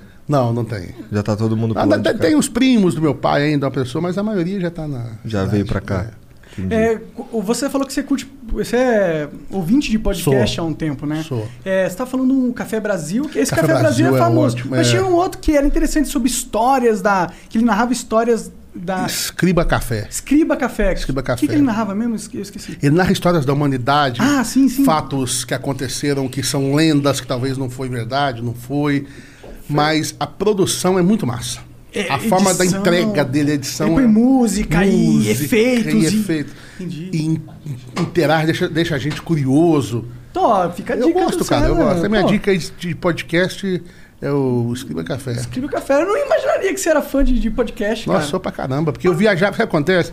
Eu viajei muito de ônibus. Ah, agora fez Então, sentido, pô, na a- real. a- e na época não tinha tanta coisa liberada. O podcast você baixava no telefone e ficava ouvindo offline. Sim. Tem esse Então- lance de, de para vocês que fazem que vivem de fazer show, pra viajar é de ônibus, porque tem muita parafernália pra levar, não tem não? É. Sempre é de ônibus, como é que é? Bom, o meu irmão, ele vai mais de avião. É. Eu parei de voar há dois anos. Por quê? Ah, eu tive uns problemas, tive É. uns incidentes aéreos. Igual a Loki, o avião quase caiu de um recorrentes. precipício. É, até- acho que até pior eu tive, viu? Sério? É. É, Mas, mas um avi- um avião que fretado, não um avião de galera. não, avião particular. Tá. Cara, eu nem quero. Se você não puder falar, não fala. Mas o que aconteceu? Bom, a última agora. Só se você quiser Só se falar. você. Não, quiser não, falar. eu falo, não há problema. Não foi um trauma só, foram várias coisas. Fomos fazer um show no Rio Grande do Sul, deu um problema, não conseguimos pousar, fechou o tempo todo, não achava pista, o piloto começou um procedimento que chama ciscar, que é perigosíssimo. O que, que é isso? É o cara ia ba- baixando, baixando, até ver um lugar que dá pra ele pousar. Entendi. Nossa, que isso é baixando, perigosíssimo. nesse Perigosíssimo. baixando, pode ter uma árvore, pode ter um fio de atenção, pode ter uma montanha, né? Aham. É, até que conseguimos. Mas assim, foi muita turbulência. Pra você ter uma ideia, tinha um segurança no avião que ele é gigante. Nós trocamos de lugar lá dentro, na, na bateção. Caralho. Eu olhei pro piloto, ele tava com óculos assim, ó. Uma perna aqui, outra aqui assim, ó, já suando, cara, assim. Caralho. Mas o último agora que eu passei, eu fui para um lugar que chama Iriri, que é município de Altamira. Porém, Altamira está a 400 quilômetros de lá e a estrada mais próxima estava a 90, no meio da mata. Saímos de lá para decolar para Alta Floresta. Fomos para Alta Floresta, não pousamos, não conseguimos. Volta para Matupá, voltamos para Matupá, não conseguimos pousar. Caralho. E na região norte, então, né, um- uma outra coisa, as pistas são muito longe uma da outra. Qualquer pista é uma hora de voo para cá, uma hora de voo para E lá. o combustível acabando. É, esse é o negócio. Nós pou- Aí conseguimos uma autorização para pousar na Força Aérea da Serra do Cachimbo. Pousamos lá com 3 galões de combustível. Que é um pouquinho só. É nada. É, Você tipo, nem decola um avião com Mas 3 o- galões. um fração eles estavam É. mortos. É. Exatamente. Então eu comecei a me sentir mal, comecei a ter uma síndrome do pânico, assim, sentia é, dormente na ponta dos dedos, suava frio, sensação de morte iminente. E eu comecei a tentar voltar. Há um mês atrás, eu estava indo para lance da mineração e eu ia até Peixoto de Azevedo. Quando passou por Cuiabá, eu já estava totalmente em pânico, pedi para me deixar lá. Em avião, tava É, em avião. em avião. Aí eu, eu fui no banheiro, tirei uma foto para mandar para minha esposa, eu estava transfigurado. Eu falei, eu não preciso, cara, eu posso ir de carro para qualquer lugar. Sim. Então, nesses últimos dois anos, show de mil quilômetros de um lugar para o outro, eu ia de carro. Você vai de Ah, carro? Segunda-feira tem um compromisso em Porto Alegre, eu vou de carro. Então tem um puta carro, né, pelo menos. Deve ter um carro. Qual que é o teu Um carro? Corcel. É um Scott R3 conversível. É, já foi meu sonho, cara. Quando eu comprei meu primeiro carro, que foi um Voyage, É. eu passava na porta do banco, cara. Ficava passando, indo e voltando, que a porta do banco era espelhada. Dava pra você se ver, né? Dentro do carro. Tu é fã de carro? Gosta de carro pra caralho? Gosto de carro. Então Ah, mas, mas- mas essa pira que tu tem com, com avião é quando você tá sozinho dentro do avião, porque tu falou que foi pra Nova York. Ah, não. Quando eu vou para os Estados Unidos, eu não tenho essa... Até... É avião comercial, é mais seguro também. né? É, é, é menos, mas é ruim. É menos seguro? É, é não, é, é menos estressante Ah, para mim. entendi, entendi. né? Entendi. Avião comercial. Mas eu não gosto. Aqui no Brasil, por exemplo, eu não uso. Tenho, não gosto do- da questão do voo e tenho um pouco de preguiça do procedimento do aeroporto. Meio lento, né? Ah, check-in, despachar mala, aquela coisa toda, eu acho chato pra caramba. Então, eu vou com dois, três amigos bacanas num carro bacana. A gente vai, a gente para no posto, come um pão com linguiça, vai pra não sei aonde. Às vezes, cansa da viagem, vamos parar num lugar dormir, escolhe uma cidade e dorme, porque eu tô tendo tempo pra isso. Sim. Eu tô, indo, eu tô indo a Cuiabá duas vezes por mês. Vou de carro. A gente vai parando, vai divertindo. Acho até, até, até legal. Tu vai fazer o quê em Cuiabá? Ver o lance da mineração? Mineração, é. Entendi. Então, Caralho. a Qual que É longe pra você- caralho. Qual, é, quer, qual que é o nome da empresa de mineração? Vale a pena falar o nome? É, é porque não- é, chama- é, lá chama Tom Mining. Tom Mining. É, tom porque é interessante, né? Porque tom tem, tem a ver com música, né? Tom Jobim? É Tom, tom, tom da música. Ah, o Tom, ver. É, eu, tô- eu tô- É, eu tô acostumado com ele. eu tô acostumado. É. Não, é, e, e meu pai também chamava Toninho do Ouro. Ah, Então Sim. ficou Toninho do Ouro Mineração. ah, da hora. Caralho, que maneiro. E vocês procuram ouro? Como que, que, que vocês fazem? É, ah, da hora. É legal, não é ruim, não. Mas eu, eu- eu- mas eu não posso falar demais, não, porque senão os credores aqui já ficam desesperados. Vocês não têm credores, nunca vão saber o que é isso. Espero Isso não aqui, saber ó. mesmo. Você tem, o Mona- você, é monarca, O você tem cara de nunca viu um boleto vencer na vida. Eu, eu vejo porque eu esqueço de pagar por sua Tu começou a falar da mineração, o cara levantou aqui, ó. Cala a boca aí, rapaz. Hã? Chegou um momento.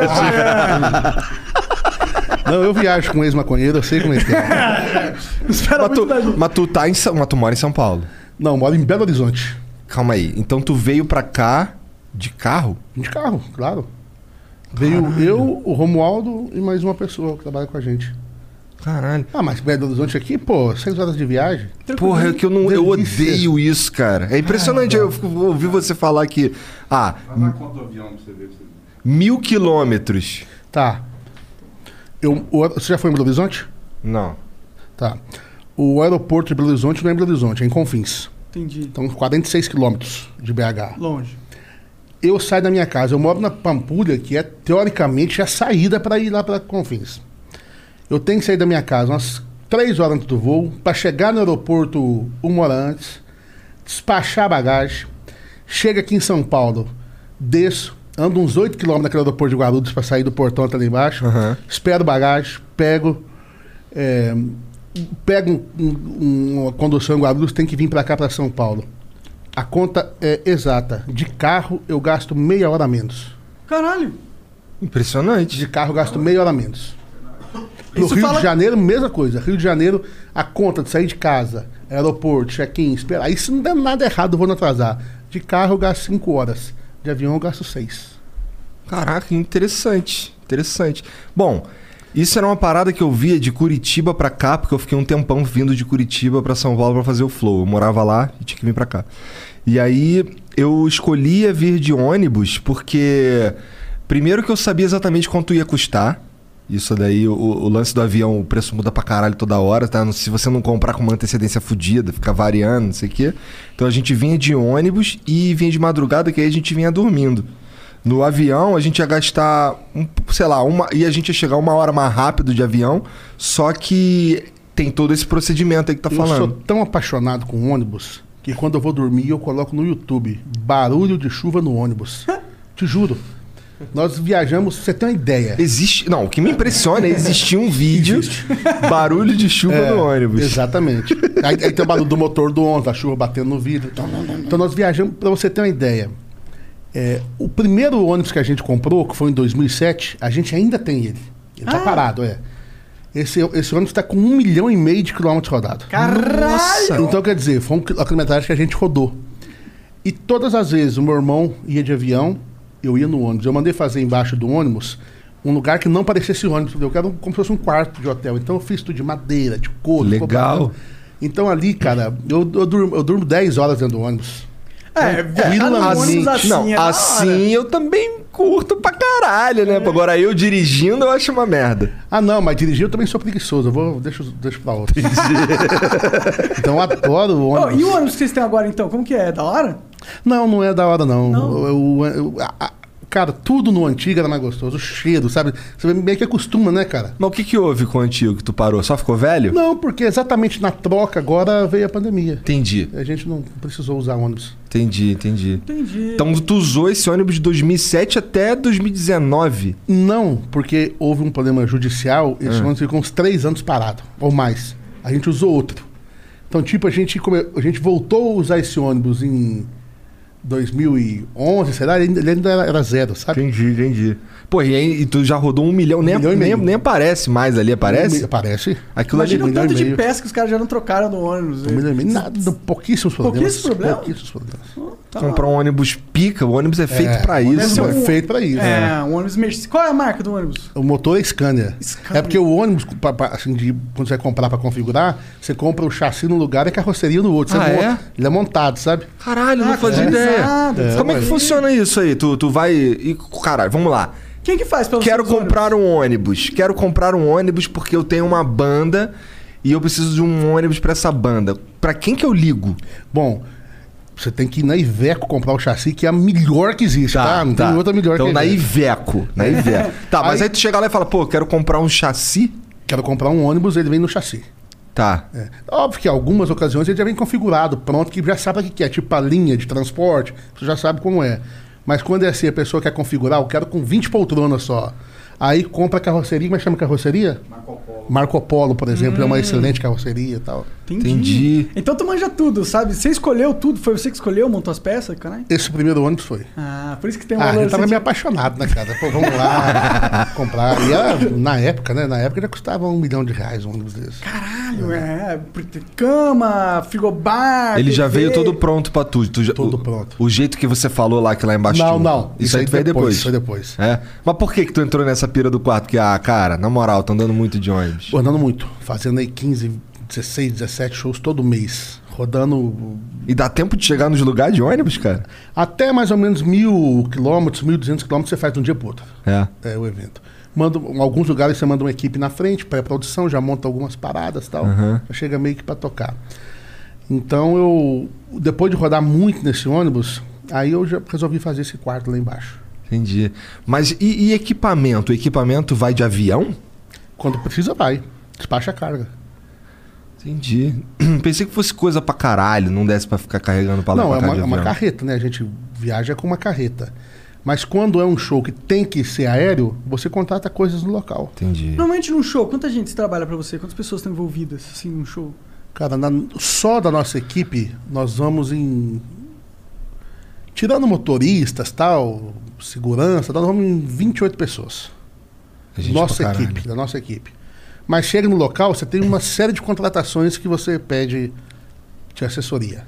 Entendi. Entendi. Na sua carreira, qual que foi a parte mais difícil de ser um cantor de sertanejo, cara? Porque é da hora. Eu imagino que muitas pessoas queriam estar onde você tá agora. Mas o que, que, que foi mais difícil, assim?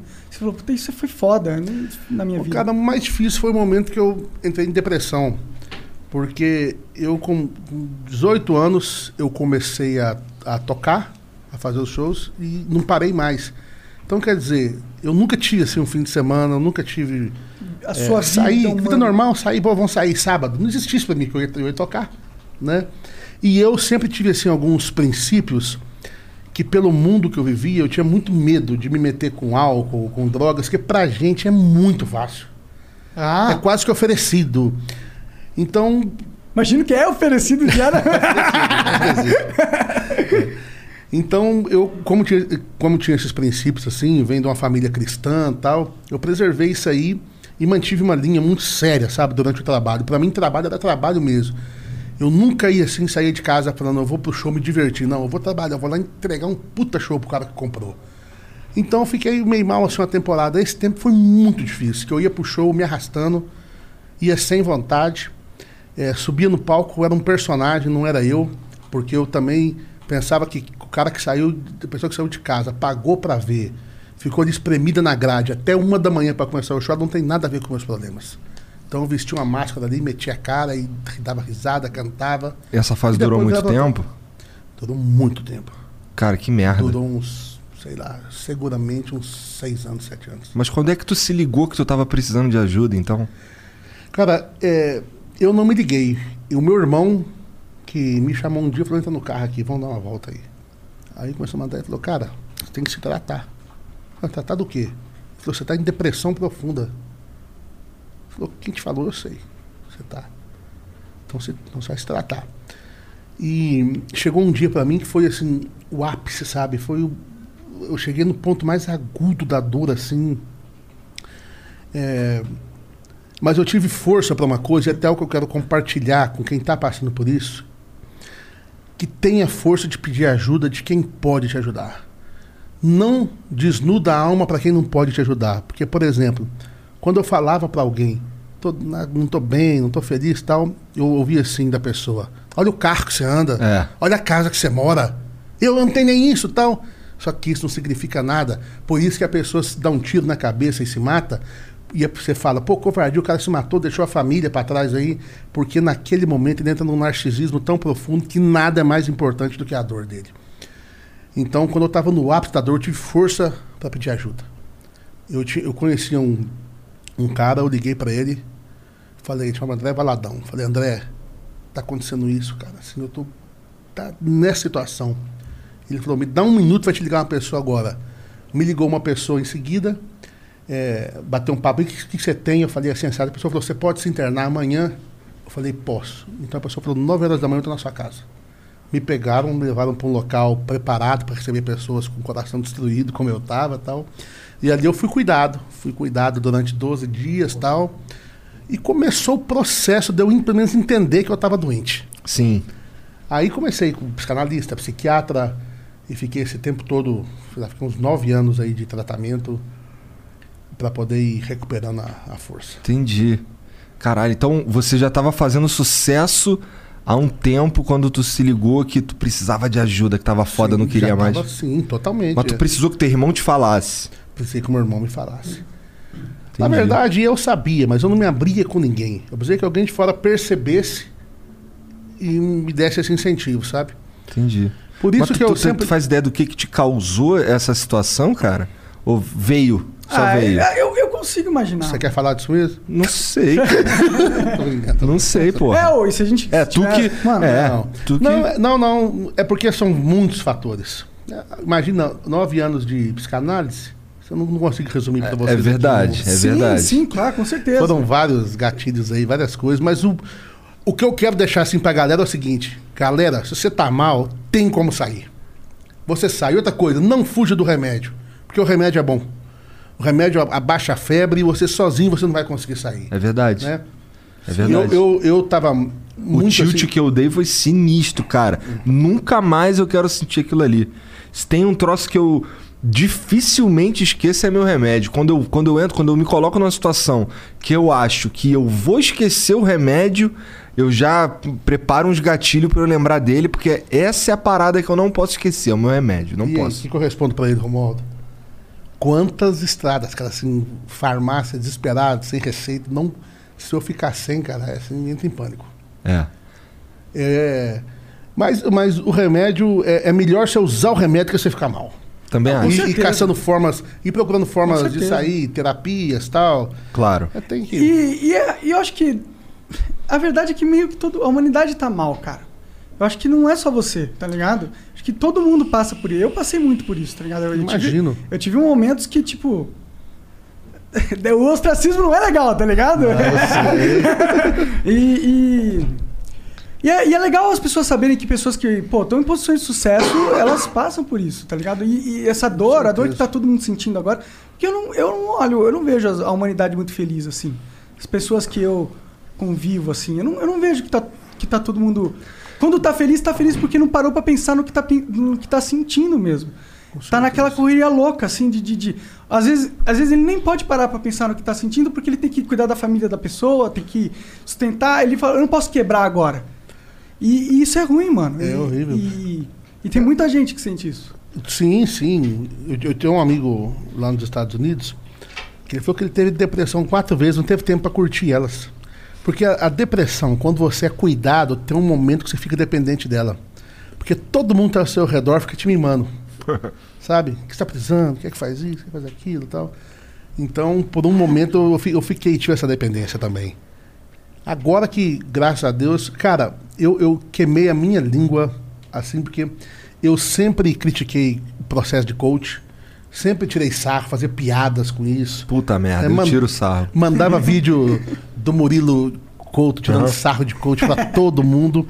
E de repente, eu conheci uma coach que conseguiu abrir meus olhos e assim, é, minha vida tem sido transformada, cara.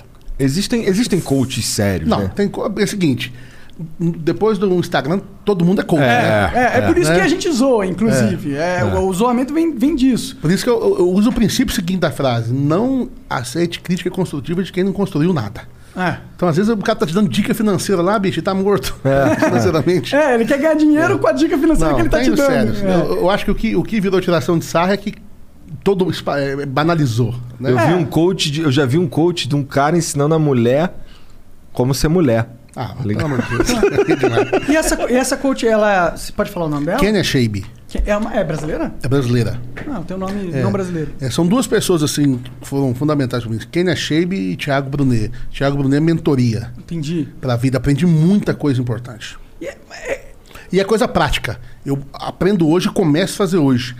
E o, o lance do coach é legal porque o coach não vai mexer no seu passado, é daqui pra frente. Entendi. Não é psicólogo a parada. É, que vai lá profundo. É, que vai cavar pra ver de onde vem essa angústia, de onde vem esse. Ele é que, tipo, ó, sua vida tá de uma forma, eu tenho algumas ferramentas Isso. que podem te ajudar, Isso. te guiar aqui pra vaz- você fazer o Coisas- que você quer fazer já. Coisas práticas, não é nada ah, assim, muito teórico, não coisa, faz isso, ó. Você sentir isso, você faz isso.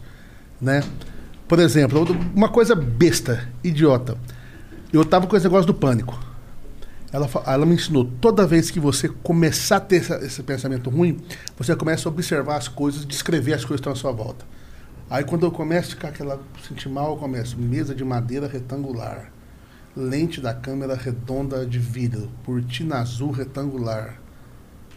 Assim, cara, parece que esparece a mente, já muda, já muda a energia, o astral. Parece uma meditação, uma forma É, de é meditação. é uma você forma, vai é um caminho, não não deixando sei. o seu cérebro, a sua cabeça ficar conectada com, a- com aquele pensamento que é o fruto do sentimento. Eu sei que muita gente vai pensar que é uma idiotice, mas pra mim funcionou.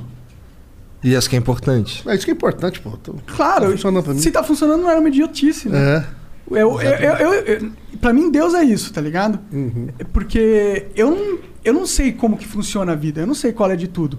Mas eu só sei que quando eu acredito em Deus, a vida funciona pra mim. Quando eu não acredito, ela não funciona. Com certeza. E eu não vou fazer muito mais perguntas além disso, sabe? Pra mim tá de boa.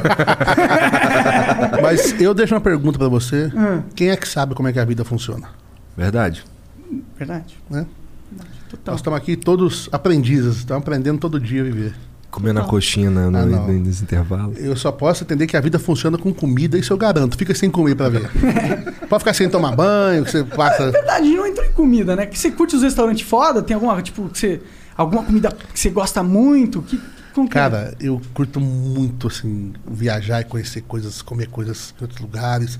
Agora, minha comida preferida é frango caipira. Uhum. É, agora eu tô comendo muita, muito churrasco também. Eu adoro churrasco. carnes mais nobres, assim. Que fala, uma, fala um churrasco que você, um corte que você curte comer. Costela, cupim, cordeiro, pra mim são os principais. Pode crer. Você curte aquelas paradas dry aged? Não muito, eu gosto às vezes. É assim, é o tipo de carne pra você comer muito de vez em quando. Pé pesada? É, não, eu senti muito- que. É, tem um. O sabor é muito diferente daquilo ali. Eu, quando, quando a gente comeu aquele hambúrguer lá, é maneiro. Mas ah, quando tava já chegando na segunda metade, eu já tava, caralho, isso aqui tem. É diferente demais. é diferente demais. Sei, eu fui lá no Fogo de Show, comi um dry aged T-bone ali, achei bom pra Tá, não, mas, mas é o seguinte, você tem que considerar que é um evento, que é um negócio diferente, Sim, que é uma degustação. Até porque é caro pra cacete. No- até porque é caro pra caramba. Não é a carne que você vai comer todo dia, né, Sim. cara? Que você vai pôr no seu prato lá um dry age. Tenho certeza que você já viu no YouTube um vídeo do, de, um, de um corte japonês, Yagum. Já viu essas paradas? Não, não é Angus? Não, não é Angus não, mano. Putz, é um corte que ele tem um monte de gordura é, entre a carne, marmoreada. É, é. Meu irmão sabe tudo disso, que meu irmão mexe com gado, ele sabe tudo. Tem uns números, né? E, tipo, não sei qual que é a, a escala, mas tipo assim, a carne que lá no Japão come, o Kobe que eles comem no Japão, Ah, Kobe, é isso, isso. o brasileiro não, não consegue comer. Por quê? Por quê? É muito marmoreado, tem muita gordura no meio da carne. Ah, né? Mas o, o cupim é uma carne que tem bastante gordura ali no meio ali também, não é? Tem muita, mas a, a carne fibrosa é um pouco mais dura. É? Então é me- melhor de comer. tu já foi em alguns restaurantes, assim, muito pica, assim, memoráveis? lá fora? Já fui. Fala aí uns, Fui, uns Mas eu, eu, go- eu gosto dos lugares simples, assim. Não, É, não é- pior que eu, eu tenho isso, mano. Cara, eu, eu co- tô começando a ir nos restaurantes meio chique agora. E eu não, não gosto tanto do rolê. Eu, eu- eu gosto mais do, do rolê dos restaurantes que tem uma comida muito foda, tá ligado? São Paulo tem alguns restaurantes assim, fantásticos. Mas eu, eu, eu adoro Estadão. Estadão? É? Não conheço. É aqui em São Paulo? É uma churrascaria? O que, que é? Não, cara. O Estadão é um boteco. É um boteco? É um bar onde você senta e come no balcão. Ah, Que é? maneiro. Pô, ah, não, vocês não conhecem o Estadão, não. Eu não conheço o Estadão. Ah, não, Eu- vocês eu tô estão em São Paulo há- Peraí, tá bom, vocês são da turma. Vocês são, da- vocês são da turma do Fazano. Pior que não, que eu também nunca fui. Agora, Curitiba tem um Madaluz que é, É. assim. É, o Madaloso. Ah, merda, mano. Lá dá pra comer Mas pra velho, caralho. é o Madaloso velho, né? Ah. ou, ou você gosta do novo? Não, eu gosto do novo porque no novo tem uma coisa que não tem no velho. O quê? Que é uma, uma massa com griglione com abóbora. É verdade, é verdade. No velho Porque não tem. lá tem, assim... Então, eu morava em Santa Felicidade, Ah, você morava do lado, É, então. morava lá. É, Então, assim, eu enchi o saco do Madalosso porque toda vez que ia alguém na minha casa, aí eu levava no Madaloso. E a gente ia lá em casa toda hora. Então, eu, caralho, não aguento. Minhas filhas queriam ir no Madaloso no domingo porque lá tinha um parquinho. E aí a gente ia. E o interessante é que, que é barato. Barato? É tipo, assim, quando eu saí de lá, tava custando 50 conto. 50 conto, 49 reais. E aí tu senta lá e tu come pra caralho, e à vontade. tá Aquela salada com aquela. É, de maionese, f- aquele fígado de frango frito. Ah, Bom, pra o fígado, o fígado do cara chegava, não já pode levar de volta o Ah, fígado. para, não. Eu Não é cato raiz, não é raiz. Uma que que polenta o- frita. Por que, que o Estadão é tão, é tão? Ele tem, tem história, o Estadão? Cara, Estadão tem uma história tradicionalíssima em São Paulo. Lá cada dia tem um prato e você senta no balcão e pede seu prato e tem um sanduíche de pernil que é tradicional também. Pô, é Já fantástico. acertei o que eu vou pedir quando eu for lá, então. Não, cara, eu tenho que, vou, vou mandar uma listinha pra vocês aí dos lugares roots, né? Tá, não é? tá. Não, mas Assim, é esse público. Não, mas eu quero ir no lugar roots E mesmo. outra coisa, 24 horas. 24 É, horas? tipo, Pega lá. Costelão lá em Curitiba. Costelão gato... Direto. Tu já foi no Gato Preto? Eu Não sei se o gato preto a gente foi, mas aqueles costelão 24 horas, Tostenal fui. Sim, tá. É porque o Gato Preto, que, que os caras chamam lá de Pantera Negra às vezes, é um lugar que fica um cara tocando lá, tocando um tecladinho lá, umas musiquinhas assim clássica também, e as, as moças da vida vão pra lá pra fechar a noite, tá não é o ligado? tipo de ambiente. Mas é tipo um costelão. Não é o tipo de ambiente que eu posso falar que eu frequento. Entendi, entendi. Não, mas aí a- a- o meme que eu, eu- quando, eu, quando, eu fui, quando eu estive em Curitiba lá, eu fiz uns amigos e tal. E um deles, que é o Sérgio, que inclusive tem um bar de rock lá. Ele vai vir aí no Flow, né? Vai vir aí, vai vir aí. Ele, ele ficava zoando que no Gato Preto lá as meninas iam pra lá tal, ficava aquele cheirinho no cangote e tal. Chamava pra namorar na casa dela, só que ela mora lá na puta que pariu. Então o objetivo delas era arrumar uma carona Carona. pra casa, tá ligado? Eu vou te falar. Lá tinha costela também? Tinha, tinha, tinha. Mas, tinha. bicho, bate- Costela de Adão. bate- seu- Ah, tá. E olha que eu nem uso maconha. Três segundos pra sacar a bolada aí. Ela Curitiba é incrível. Mas eu já, eu já saí de casa na, na, na madruga dessas aí com, com o Serginho, inclusive, pra ir no, no, num costelão lá. E é, é muito, lá é diferente mesmo esse lance de. Bom, é que lá em Santa Felicidade, eu tava falando, eu até me perdi. Tem um monte de restaurante que é parecido com o Madaloso. Sim, tem. Tem alguns que inclusive são da mesma família, Isso. tipo Dom Antônio é do Madalo, é da família Madalosso, e aí tem aquele Madalosso que é gigantesco, tem até umas pinturas no teto assim. Meio tem- medieval, assim. é, e bem na frente desse tem o velho Madalosso, Isso, que é exatamente. onde era o originalmente. E tem alguns outros ali que são mais que são muito parecidos, mas ah, menos sofisticados, sabe? E é engraçado porque a vida lá em Curitiba era. Como eu saí do Rio e fui pra lá, eu, eu senti que no Rio eu era roubado pra caralho, porque lá em Curitiba tudo é muito mais barato. Tipo, a churrascaria. melhor. A churrascaria mais cara que tinha lá em Curitiba era metade da churrascaria no Rio. Sabe? É. Isso era isso era um troço que, que me permitia, part- é, é, sei lá, frequentar lugares maneiros, sabe? Que lá no Rio, lá no máximo, eu ia no Norte Grill, que é do lado do Norte Shopping lá, comer um rodízio lá zoadão e tal. E, e- e eu quase não ia churrascaria no Rio, tipo, não ia. Lá em É porque- Curitiba era. E hoje tá pior, que hoje tá tudo caro, né? É. Tudo, É. Você vai, comida tá caro, roupa tá E tá caro, crescendo, carro tá por caro. causa da pandemia tá encarecendo mais ainda. né? Exatamente. E outra coisa legal é que eu também fui criado no Paraná. Meu irmão é paranaense, Fabiano. Minha mãe é paranaense. Só tu que é goiano. Eu sou paulista. eu sou paulista. Só, só a bola fora.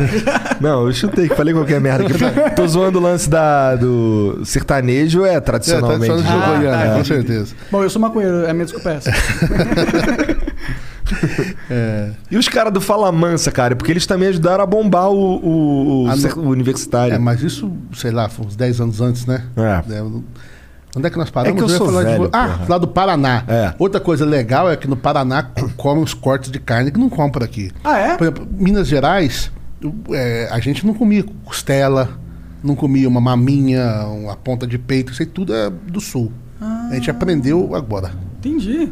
Entendi. O que, que comia lá? No Minas Gerais, É, é. é, geralmente picanha, Aham. Porra, linguiça- Uma picanha é foda, linguiça, asa de frango, era o churrasco mais tradicional. Aham. Onde que.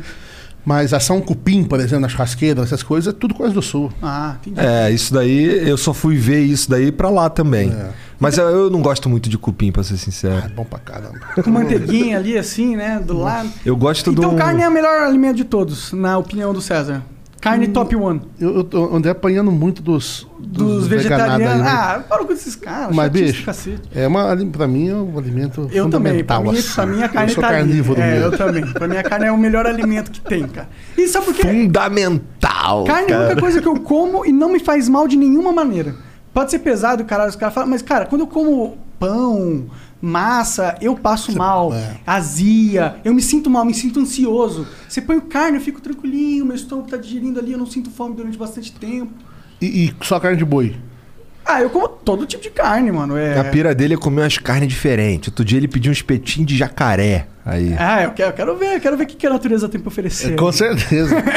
é lá pro lado de, de Cuiabá, que eu vou muito, lá tem umas rodízios de peixe. Ah. É, Cuiabá e Campo Grande tem rodízio de peixe. Então tem jacaré, arraia, esses bichos Piranha. tudo assim, piranha. É, Dizem que o. Aquele que, que. Pirão de piranha dizem que é bom. É, enguia. Enguia. Nossa. O enguia deve ser. É, chega Ah, mas eu- enguia? Não, não, eu não sou muito, não tô muito. Eu já comi muita comida exótica. Exótica. Pelo fato do garimpo, mato, na época se Ah. tinha caça, né? Sei lá, 20, 30 anos atrás. Tatu, Tatu, viado, paca. capivara. É, eu comi, já comi muito. Mas hoje eu tô mais. É gostoso esse tipo de animal? Você lembra Ah, na sabor? época era. Tatu tinha um cheiro meio forte, assim. Comer tatu é bom. É, da época. Isso é da nossa época. Você sabe, cara, que eu assisti um show dos Mamonas em cima do palco. Sério? Mentira, E os cara. caras foram muito gente fina comigo, bicho. Ah, que foda, mano. É, e levaram pra jantar depois, eles foram jantar, levaram eu e meu irmão junto. Ah, vocês eram conhecidos na época? Não, eu- não, não era. Não, eu- não eu- é? teve um cara que chamava Vandeco Pipoca. Vandeco foi o primeiro palhaço Bozo da televisão Ah. do SBT. Ele- você não lembra, né? Mas É. você vai lembrar do Bozo, o palhaço? Não, o Bo eu sei, eu conheço o Bozo. Sabe quem é o Bozo? Ele foi o primeiro. E ele tinha um show, que ele viajava pelo país fazendo um show, que era um show infantil de dia, e à noite ele fazia um show adulto, tipo stand-up. Ah, caralho, Tipo stand-up, é. E nós fomos tocar na cidade de Santa... E, e, aí- e meu pai ajeitou pra eu e meu irmão viajar com ele. Porque, já pra aprender como é que é ser artista, a gente trabalhava. Eu de dia eu fazia personagem, eu fazia a Priscila da TV Colosso. E, Sério? é, É, que da hora. E à Não, noite peraí, eu... peraí, peraí. Peraí. Mas era- não era a Priscila mesmo, né, da TV Colosso? Ou você era a Não, Priscila era, mesmo? era fake. pô. Ah, tá, tá. Ah, tá. É, é por isso que é porque eu vi, eu sabia que ele tava interpretando dessa forma. Ah, tá. Você acabou o pensamento dele. Não, eu fazia uma Priscila fake. Entendi, E tá. à noite eu soltava os playback do show pra ele. E, e, a gente, ab- e nessa semana nós ficamos na cidade, Santa Cruz do Rio Pardo, a gente abriu todos os shows que ia ter na festa. E um deles era o Mamonas. Cara, mas eles foram, eles eram tão bacanas. Assinaram, deram autógrafo, é, deixaram a gente ficar em cima do palco, levaram a gente pra jantar depois. Que foda, mano. Pô, tive Pô, esse privilégio, né, Que cara? pena, né, Mas- mano? Esses são os caras que sempre, sempre, mano. É. Não dá pra.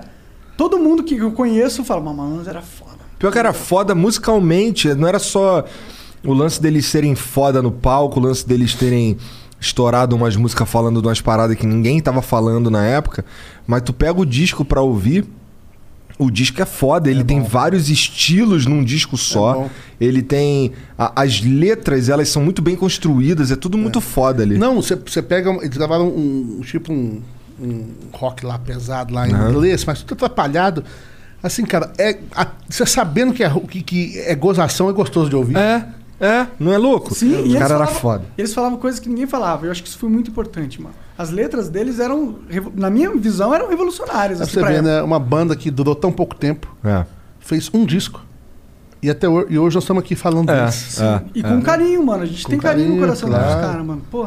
Essa, se essa eles música do metal não- aí era muito foda mesmo. Débil que era... Metal o nome. Nossa, hã? Não lembro. Débil Metal. Todo Débil dia que eu, Metal. quando eu chego em casa eu toco ela. É muito boa, muito boa. É. Pô, mas César, muito obrigado, cara. Ter vindo conversar Vamos ler a uns beats aqui rapidão? A Bora. gente já volta. É, tem perguntas da galera. Não acabou ainda não. Vamos lá. É, então não vamos acabou lá. ainda não. Tu não vai embora não, irmão. Come uma coxinha Ainda vamos encher Vou- teu saco um pouquinho então. mais. Então, ó, três minutinhos aqui. Eu vou contar até três e vai ficar mudo, hein? Um, dois, três. Voltemos, estamos de volta. Vamos ler os beats. Vamos ver o que a galera tá perguntando aí. Vai lá, Igão. Esse, esse é o seu trabalho. É, tomei tenso agora. vai, vai, vai que vem pedrada. Não, os caras vão só elogiar, provavelmente. O Augusto Saraiva mandou 600 bits. Bom também! Ah, bom também. Aí sim, garoto.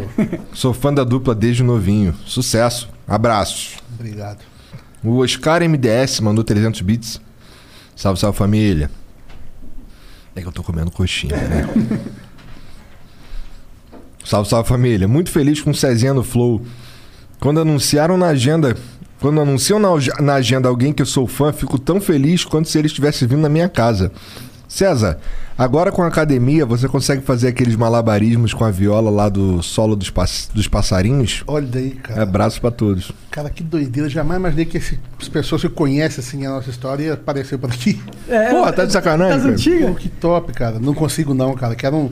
Eu precisava fazer algo pra aparecer na época. Então eu fazia uns viola caipira, fazia um solo que eu colocava nas costas, colocava no chão, tal, só pra chamar a atenção da turma.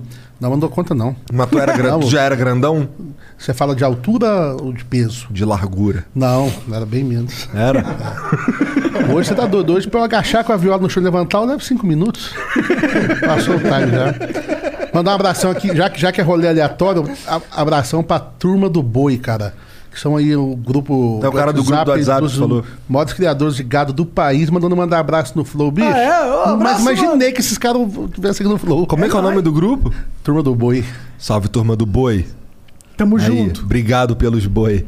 Papo reto. Papo A reto. gente tá aqui com Papo felizão. reto. Pô, manda, galera, tudo bom? Manda umas, umas carnes prime aqui pros caras. Pô. a gente Pô, se mandar, a gente torra tudo ali, ó. Agora. Quero nem saber.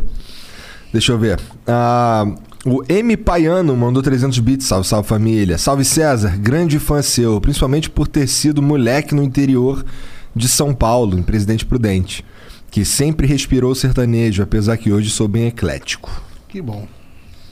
Que bom. O Giovanni Hans, Giovanni Hansi, 77, mandou 645 bits. Salve, salve família. César explicou exatamente a importância da música raiz. Sou metalheiro, fã de Blind Guardian igual o Igor. Eu vi pelo nome. É, mas a música raiz que meu avô escutava sempre fez parte da minha infância. Respeito máximo aos músicos raiz do Brasil, seja samba, sertanejo ou qualquer outro gênero. Abraço a todos. Isso é massa. Pô, fiquei feliz de ouvir. O que que tu, que que tu escuta além do, do, do- do modão? Cara, eu escuto basicamente música caipira, É? basicamente 90%. É, e escuto um pouco de tudo depois, assim. Música gringa, alguns artistas gringos que eu descubro que eu fico, por exemplo, eu foco num cara. Agora eu tô ouvindo uma americana e um mexicano. E tô focado neles, assim, tô Vendo tudo que eles descobrindo têm. a discografia, a história deles. Eu viajo, a viagem toda ouvindo eles. Então, cada época assim, eu tô numa coisa. Fala aí um gringo foda. Brand Carlyle. Absurdo, absurdo. E tô ouvindo do México José Feliciano. Que é mais raiz, assim. A Entendi. Brand já é mais moderninha. e Tal. Tá. Entendi. Mas esses caras são antigos no, no internacionalmente ou são So- novos o- talentos aí surgindo? O José é antigo, É a- a. Brand é mais Mas atual. entendi, é. entendi. Legal. Tá. O Rick Castro mandou 600 bits. Aô, moçada do Flow, beleza? Sou o Pedro de Sarandi, noroeste do Paraná, interiorzão brabo.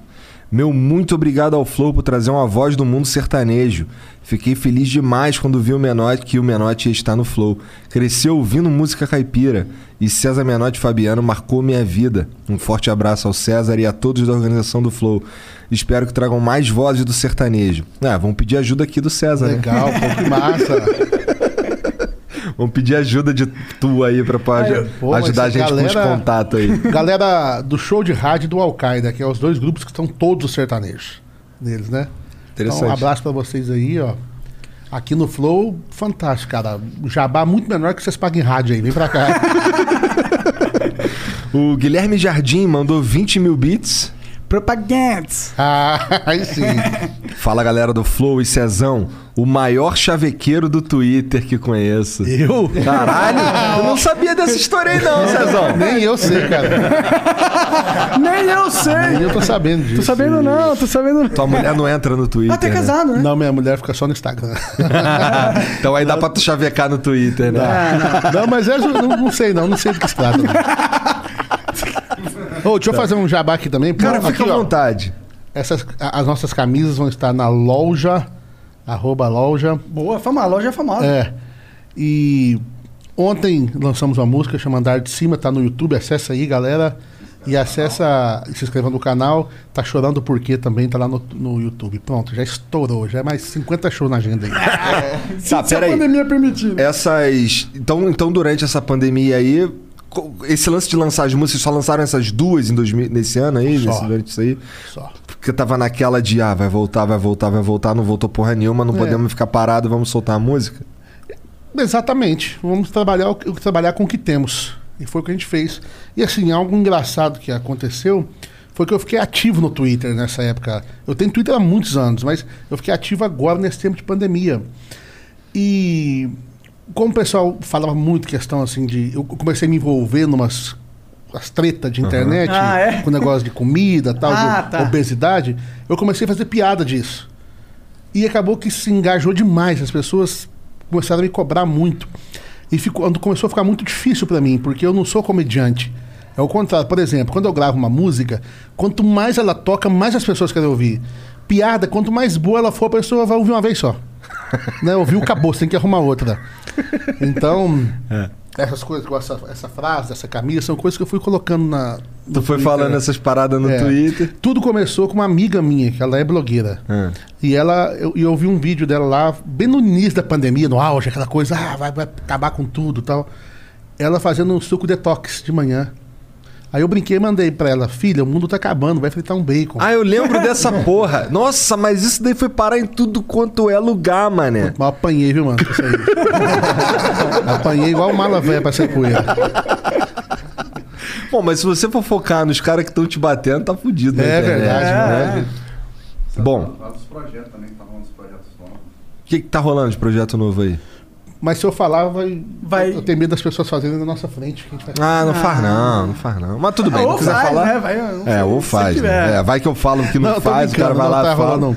É, a gente sempre faz um projeto de regravações que chama Memórias, onde a gente resgata as canções que foram importantes pra gente, da música Raiz e do Modão. Então, que, como eu disse, Modão é a música romântica dos anos 70, 80, 90. Então eu vou, nós vamos fazer agora o Memórias 3, que vai ser feito lá na Serra da Canastra, que é um lugar incrível na região de, lá de Minas Gerais. Você vai curtir a Serra da Canastra. É viu? uma paisagem foda. Mas demais. Umas montanhas e tal. Ué, por que, que eu não vou curtir é um, a Serra é da o mar de Canastra? Minas. Você vai curtir porque lá tem uma comida muito boa. Vai, ele vai curtir por outra razão.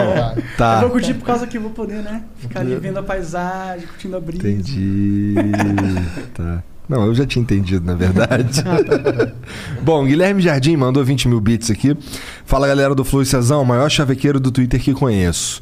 Vim aqui falar novamente do site mais antigo de promoções do Brasil, gatri.com, que é G-A-T-R-Y.com.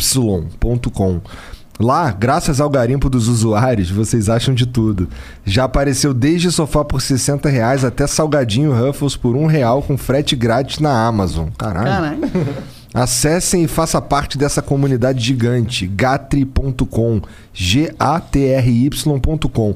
Bom, pelo visto aqui é basicamente um lugar pra tu entrar lá e ficar comprando coisa. Pechinchar. É, ficar- É, sempre bom economizar uma grana. Lógico, eu sou o maior comprador que tem da internet. Puta, cara. O Wish, cara, eu compro. Nossa, Conhece? cara, nossa, cara. Eu não conheço, Isso que que é daí isso? pra mim Não, para. é um aplicativo que tu compra as paradas da China. China, é. Ah! eu Isso é compro foda, Eu compro isso- isso-. O- isso, aí, isso aí é um. Isso tornou. Eu tive que parar de dormir com o meu celular perto, É cara. porque dava aquela conferida, né? Cara, que toda você- noite. Que que fala uma parada aleatória que você comprou falou, mano, por que Cara, que, que, o negócio que eu comprei, que eu tava assim, lascado.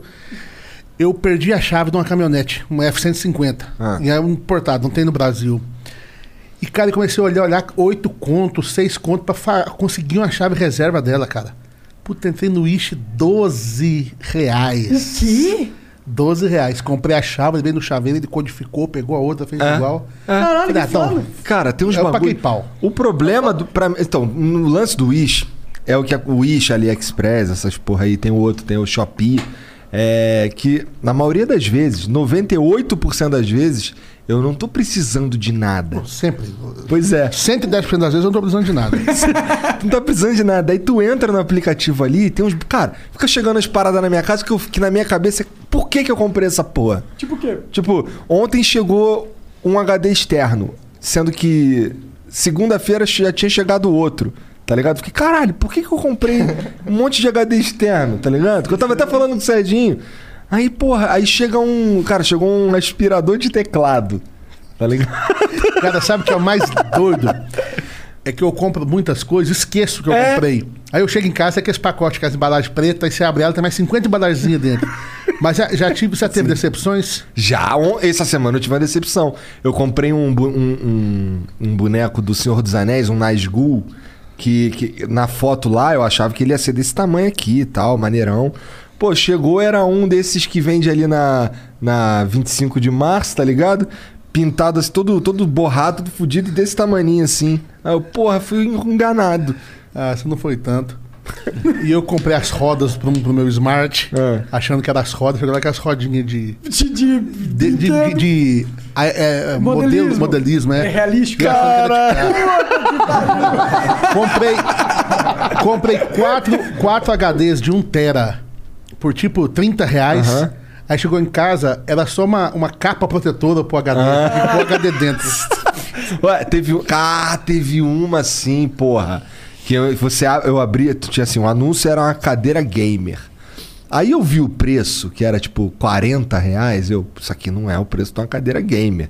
Mas sei lá, porque se eu já entrei nesses sites já cheguei, já chegou coisa lá em casa, que tava assim, é grátis, só paga o frete. E aí dava tipo 20 reais, uns bagulho que era pra ser bem mais. Aí, eu, pô, será que é uma parada assim? Vou comprar duas. Vamos ver. A foto era de uma cadeira gamer.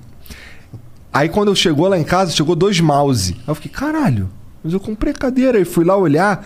Aí a foto era uma cadeira gamer e assim, bem pequenininho embaixo tinha o mouse. Tava, o, o título do. O título. Não, mas o título do anúncio era cadeira gamer, não sei o que, não sei o que, não sei o que, não sei o que, e no final o mouse. Ah, não, todo mundo entra. Aí eu, caralho, mané, entendi o macete aqui do bagulho. O Wish é sedutor. É, é sedutor, cara. Os caras vendem bonsai, os caras vendem umas. Nunca chegou um semente? bonsai. Eu também. Dá um trabalho pra Bons- cuidar. Dá um né? trabalho. Você tem bonsai? Não, não, mas eu sei, já pesquisei. Já. Putz, e é legal. Lá no Paraná tem muito, tem, quando a comunidade japonesa é muito grande, eu tinha um vizinho que produzia bonsai. Entendi. É. Não, Acho nunca chegou lindo, semente assim, pra pra mim. porra, chegou. colocar no, Chegou? Chegou. no- Semente? Você compra... Ah, teve uma época que tava rolando umas notícias que os caras. Isso, pra mim chegou a semente da que, China. que era aquela semente não lá, sei. mano? Muito estranho essa Tem porra. nem hein? ideia. Muito estranho. Tu plantou? Não. Fiquei com medo. Vai que nasce um pé de feijão de não, mano. Vai que nasce um chinês. Por isso que tem tanto lá, é isso que eles estão plantando. Caralho. Tá, o João Birman mandou 600 bits. Ah, a gente tá falando do Gatri ontem, que a gente compra umas paradas lá É, que não vai chegar Gatri. essas porra. G-A-T-R-Y.com. O João Birman mandou 600 bits. Dizem que essa galera da antiga tem muita história proibida. Ainda mais quando envolve Leonardo, Bruno Marrone, com Menotti e Fabiano. Menotti, o sertanejo de hoje mudou alguma coisa comparado com o sertanejo antigo? Agradeço se mandar outro abraço pro meu outro amigo, para outro amigo meu corno, o Ryan. Caralho. Tamo junto, Menotti, no próximo churras. Tamo junto, Menotti, no próximo churras do Flow. KKKKKKK. Salve aí, corno, Ryan. Boa. Tu acha que o, que o sertanejo de hoje mudou alguma coisa comparado com o Mudou, antigo? mudou, mudou, mudou os, os temas das músicas. Antigamente se falava das coisas que eles viviam, que era a roça, o carro de boi. Hoje o cara fala da vida urbana e do que há mais em comum entre as pessoas que curtem, que é o sentimento, que é os relacionamentos amorosos. E a única coisa que nossa música ainda tem da música sertaneja original é essa questão de cantar em dupla. Dueto, primeira e segunda voz. Será que é só isso? Porque, assim, a você não, você não acha que a, o. Você falou dueto e. Não, de ter primeira e segunda voz né, Tá, tá. junto. Mas tu não, tu, não, tu não acha que tem um, todo um estilo de, de cantar, uma, uma voz que quando o cara canta, tu sabe que aquele cara ali tem. Sem dúvida, sem dúvida. Nós, inclusive, estamos fazendo um projeto que ele é, é pop. Ah. E a gente tá preocupado de ficar pop demais. Mas quando a gente cantou em cima da Fudeu, base, porque é. é assinatura, cara, não É. tem como, né? Porque são referências, né? São é, nossas referências do meu irmão, principalmente, é Milionário José Rico, Mato Grosso e Matias. Então pegou um cacuete de cantar que ele pode conversar com você, você sabe que ele canta sertanejo. Eu acredito. Tem o- esse lance da dupla, o lance do tom de voz. Eu sinto que tem. Assim, a música sertaneja ela é muito característica. Eu acho, que, eu acho que você tem razão, acho que elas mudam o tema e tal, mas. é, eu que não sou. que não estudei, eu, eu só teria a condição de diferenciar uma música moderna de uma música antiga porque por causa da qualidade da gravação, vai. Tipo, tu vai ouvir Fuscão Preto é diferente. Tá ligado? A qualidade da gravação em si. Eu entendi. Sabe? É, mas não, é porque eu não estudei é, também. É, porque você não tá acostumado, mas é, é bem diferente. Entendi. Tá. O Fio Gordo mandou 600 bits. Fala Flowers, suave. César, tem noção que a Tentei Te Esquecer tá virando o segundo hino popular mais tocado no barzinho? Eu tentei esquecer ela, mas não deu. Abraço. Deus abençoe você e toda a família. Ah, que massa. Fico muito feliz. Tentou esquecer, mas não conseguiu. Tentei cara. esquecer de uma canção que a gente gravou do Cruz Gago, ele é lá de Santarém. E você já teve uma matéria com ele, cara, que ele ganhou um dinheirão com essa música, comprou casa, comprou carro. Legal, cara. é, massa. Maneiro demais. Isso, isso você, tu faz, você e teu irmão fazem bastante, gravar músicas de outros compositores? Vocês não compõem tanto? Como é que é? É, a gente não compõe tanto. Temos algumas canções que são nossas, mas a maioria de outros compositores. E como é que funciona isso? Tu compra do cara, o, o dinheiro que vem depois é que divide? Como é que funciona? Eu não sei. Bom, no passado, quando vendia muito disco, um cara que, um compositor, vamos supor, que gravava uma música com Zezé de Camargo Luciano, ele já pegava na hora, na época, uns 80 mil reais de adiantamento, que era muito dinheiro. Tá. né? Hoje não tem mais essa venda. Então, geralmente, os compositores cobram uma liberação, um valor para liberar a música para você, e eles ficam de ganhando os direitos das execuções. Tá. Entendi. Então, tá. É. Parece justo. É justo, um bom negócio, claro, né? porque é, quando o cara tem uma música muito boa, você fala, pô, mas pagar, sei lá, vamos supor, pagar 10 mil pro cara liberar a música, ou 15, você vai ter 200 shows para fazer no ano. O cara, a única coisa que ele tem é aquela música. Aham. Né? Então, eu acho justo pagar. Sim. Foda. O Petsk mandou 20 mil bits. Mais propagandas. Gostaria de divulgar minha marca de roupa. Chama Fucking Life. O Instagram é arroba Fucking Life Company. Se escreve assim, ó. F-U-C-K-I-N-G L-I-F-E-C-O-M-P... Calma aí. Engole a coxinha, vai. Vou de novo. F-U-C-K-I-N-G-L-I-F-E-C-O-M-P-A-N-Y. Fucking Life Company.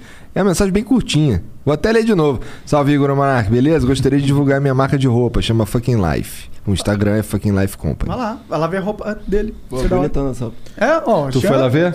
O Jean também go- tem bom gosto. Tem tamanhos especiais? Pois é, né? Lá. Tem, tem, tem que ter isso aí. Inclusive, isso é uma parada que, eu tô aqui, a gente tem que falar fazendo a nossa loja. Porque nem se eu quiser te dar uma camisa, vou- tu vai conseguir usar. Vai ficar um baby dollzinho assim, tá ligado? Bom, o Red Live mandou 20 mil bits. Mais propaganda. Caraca, você. Tá, tá bom, vai, uma propaganda aí. Imagine uma rede social onde você consiga falar com todos do seu bairro ou cidade e saber o que está acontecendo à sua volta. Rede Live é uma rede social baseada na região das postagens. É, mas um- mais uma rede social sem a famosa bolha de informação. Nunca excluiremos conteúdo por ideologia. Sua opinião aqui é livre e sempre será. Bom, a rede social do cara aí, dá uma procurada aí, sei lá onde, no Google, é rede L-I-V-E. Então, R-E-D-E-L-I-V-E. Rede Live. aí. Novidades. O Alex Underline IDKFA. Caralho, Isso IDKFA. é, é um código de, de Duke Nukem? Ou de Doom? Doom, verdade. IDKFA, caralho. Invencibilidade, né? É, mandou aqui 1.200 bits. Comecei aula de canto por hobby. Descobri que cantar no seu nível requer uma, requer uma quantidade absurda de técnica, a qual creio que seja extremamente difícil sem um professor e tal. Vejo diversos artistas cantando absurdos e que contam que eram extremamente pobres. Por favor, gostaria de saber se você aprendeu a cantar sem professor e como isso é possível. Como você aprendeu impostamento, respiração, costo dia- diafragmática, abertura de palato, etc. Obrigado, grande flow. Caraca. Aí tu vai falar assim, cara, eu caguei andei e saí tudo. Eu, aliás, não sei o que é tudo isso que ele falou, não tenho ideia. Eu aprendi a cantar com meu pai, com meu tio. Tem- E agora um negócio legal pra mim assim é que eu sempre quis fazer segunda voz. Eu, desde criança eu era apaixonado por segunda voz, nunca quis fazer primeira. Interessante, porque, porque existe uma briga entre primeira voz e segunda voz no sertanejo? Existe rixas Não, assim? não, de jeito nenhum. Assim, geralmente a primeira voz é a voz que destaca Aham. mais, né? Agora, qual que é a parte da música sertaneja que geralmente faz sucesso, você sabe? Qual? Refrão. É. Ou voz para refrão, né? Exatamente quando a segunda voz entra. Então nós temos nosso valor. Tá. É. Então, ó, cara, sei lá que porra é essa aí, tudo que tu falou, moro. Tem os caras que. Tá ligado o Naruto, que tem o Rock Lee e tem o Sasuke, que o Sasuke é talento puro e ele só nasceu bom pra caralho? Então, você é o Rock Lee.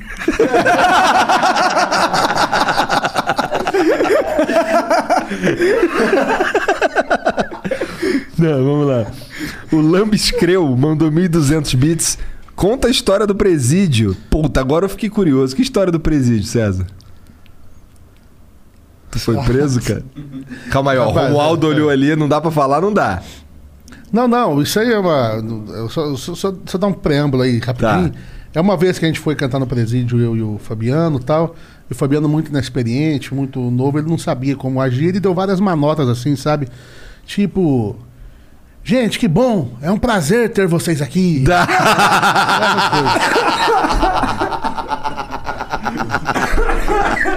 Caralho. E na hora de- Errou! E na hora, e na hora de ir embora, ele falou: É. Ó, tamo indo embora. Mas se Deus quiser, no ano que vem, todo mundo juntinho com a gente aqui de novo. viu?" que merda. Porra, Fabiano. Porra. Que merda. Que viagem. A Raíssa Ruas mandou 1.200 bits. Salve, Flow. César, você e seu irmão estiveram presentes em muitos momentos marcantes da minha vida. Obrigado. Manda um abraço pra família Picuski Paz, da Lapa. Pô, abração, que paz da Lapa. Obrigado pelo carinho. O RD87 mandou 20 mil bits. Mais propaganda. Pior que essa não é, tá aqui, ó. Não é? Salve família. É 20 mil, mas não é propaganda. Oh, Só queria vir aqui falar que o papo hoje tá foda demais. Ver um cara do bem, como o Menotti, no melhor podcast do Brasil, dá gosto de ver. Não foi o que disse. Não foi, né? Estamos só lendo. Eu só beats. concordo. Hum. Dá gosto de ver. Além disso, me orgulho da parceria que tenho, enquanto empresa, construindo com vocês do Flow. Peraí que eu não entendi direito. É, me- Além disso, me orgulho da parceria que tenho, enquanto empresa, construído com vocês do Flow. Quem é esse cara? Não sei. Tem parceria com ele? Ah, é, tá, falta, tem mais coisa. Ah, tá. Moro em BH, mas tenho raízes em Ponte Nova, assim como essa fera aí. Por fim, pra quem quer mandar bem em seus negócios, procurem o Serginho do Flow que ele resolve seu problema. Gratidão, amigos, tamo junto. É o Rafa da Tribe. Ah, que massa. Valeu, Rafa. É nóis. Salve, Rafa. Obrigado aí pela moral também, cara. Yeah, a Tribe é um curso de programação, tá?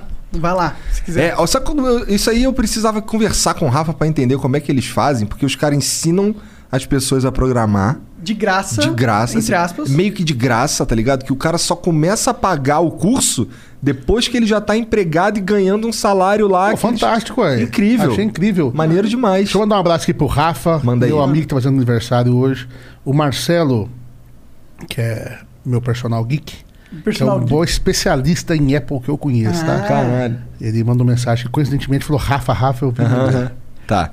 Um abraço. Quem quiser mandar abraço Manda pra quem abraço você aí, quiser, você pode Não, mandar, cara. O programa é teu. A partir de agora eu tô querendo um Pix aqui. Manda o complemento do Pix do meu WhatsApp que eu, que eu mando abraço. Bom, o Cle Rossi mandou 1.200 bits. César, manda um beijo pra Luciana de Bateias. Beijo, Luciana, de Bateias. É, caralho. Bom, é isso, César. Muito obrigado pela moral, cara. Cara, moral vocês que me deram. Tô muito honrado. Eu achei que ia ser um rolê aleatório, mas eu já vi que a gente tem muito mais coisa em comum. Sim. É, percebi que o que nos une é muito maior do que nos separa e que esse universo da cultura tem que estar presente, tem que ter links, tem que ter ligações. E eu acho que vocês vêm trazendo isso. Eu tenho certeza que muita gente hoje aqui que está me, tá me ouvindo nunca tinha me ouvido antes. Então fico muito honrado, muito feliz. É, desejo paz e prosperidade para vocês. Porra, depois dessa daí, Que mano. isso? Fiquei de pau Ah, é? duro. Que isso? Ô Cezão, pô, eu não podia deixar de pedir um salve pro meu velho, cara. Meu pai fez eu te ouvir muito. Ele que fazia eu botar o celular no bar lá. Pô, os caras, os adoravam. Como é que é o nome dele? A Mauri. Ô, Amauri, um abraço, viu? Qual- Qualquer hora chama nós pra cantar umas modas ao vivo aí pra você. vai pirar, vai não pirar. dá porque agora ele tá lá. Cara, em não é que não dá, mas é que ele tá lá em Portugal agora. Isso é uma boa viagem. Melhor ainda aí. Só manda as executivas. Tá vendo? Manda pra mim também, pai. É, É isso. isso. Quer falar mais alguma coisa aí, Cezão? Não, quero agradecer, pedir só que o pessoal se inscreva no nosso canal do Isso. YouTube, César Menotti e Fabiano, e siga nas, nas nossas redes sociais, que é arroba osmenotti, que é o oficial da dupla, o meu, que é César Menotti, e do meu irmão, que é Fabiano Menotti. Muito obrigado. Vocês são muito mais legais do que eu pensava. Valeu. Pô, mas tu falou que só tu que era menote, pô. Teu irmão virou menote também? Virou Menotti, ele virou, a filha dele virou. Minha filha agora chama Maite Menotti. Agora A fudeu. família foi criada a partir do, meu Menotti. nome. é. Ah, foda demais. Valeu, galera. Valeu, valeu. É um nóis. beijo. Tchau.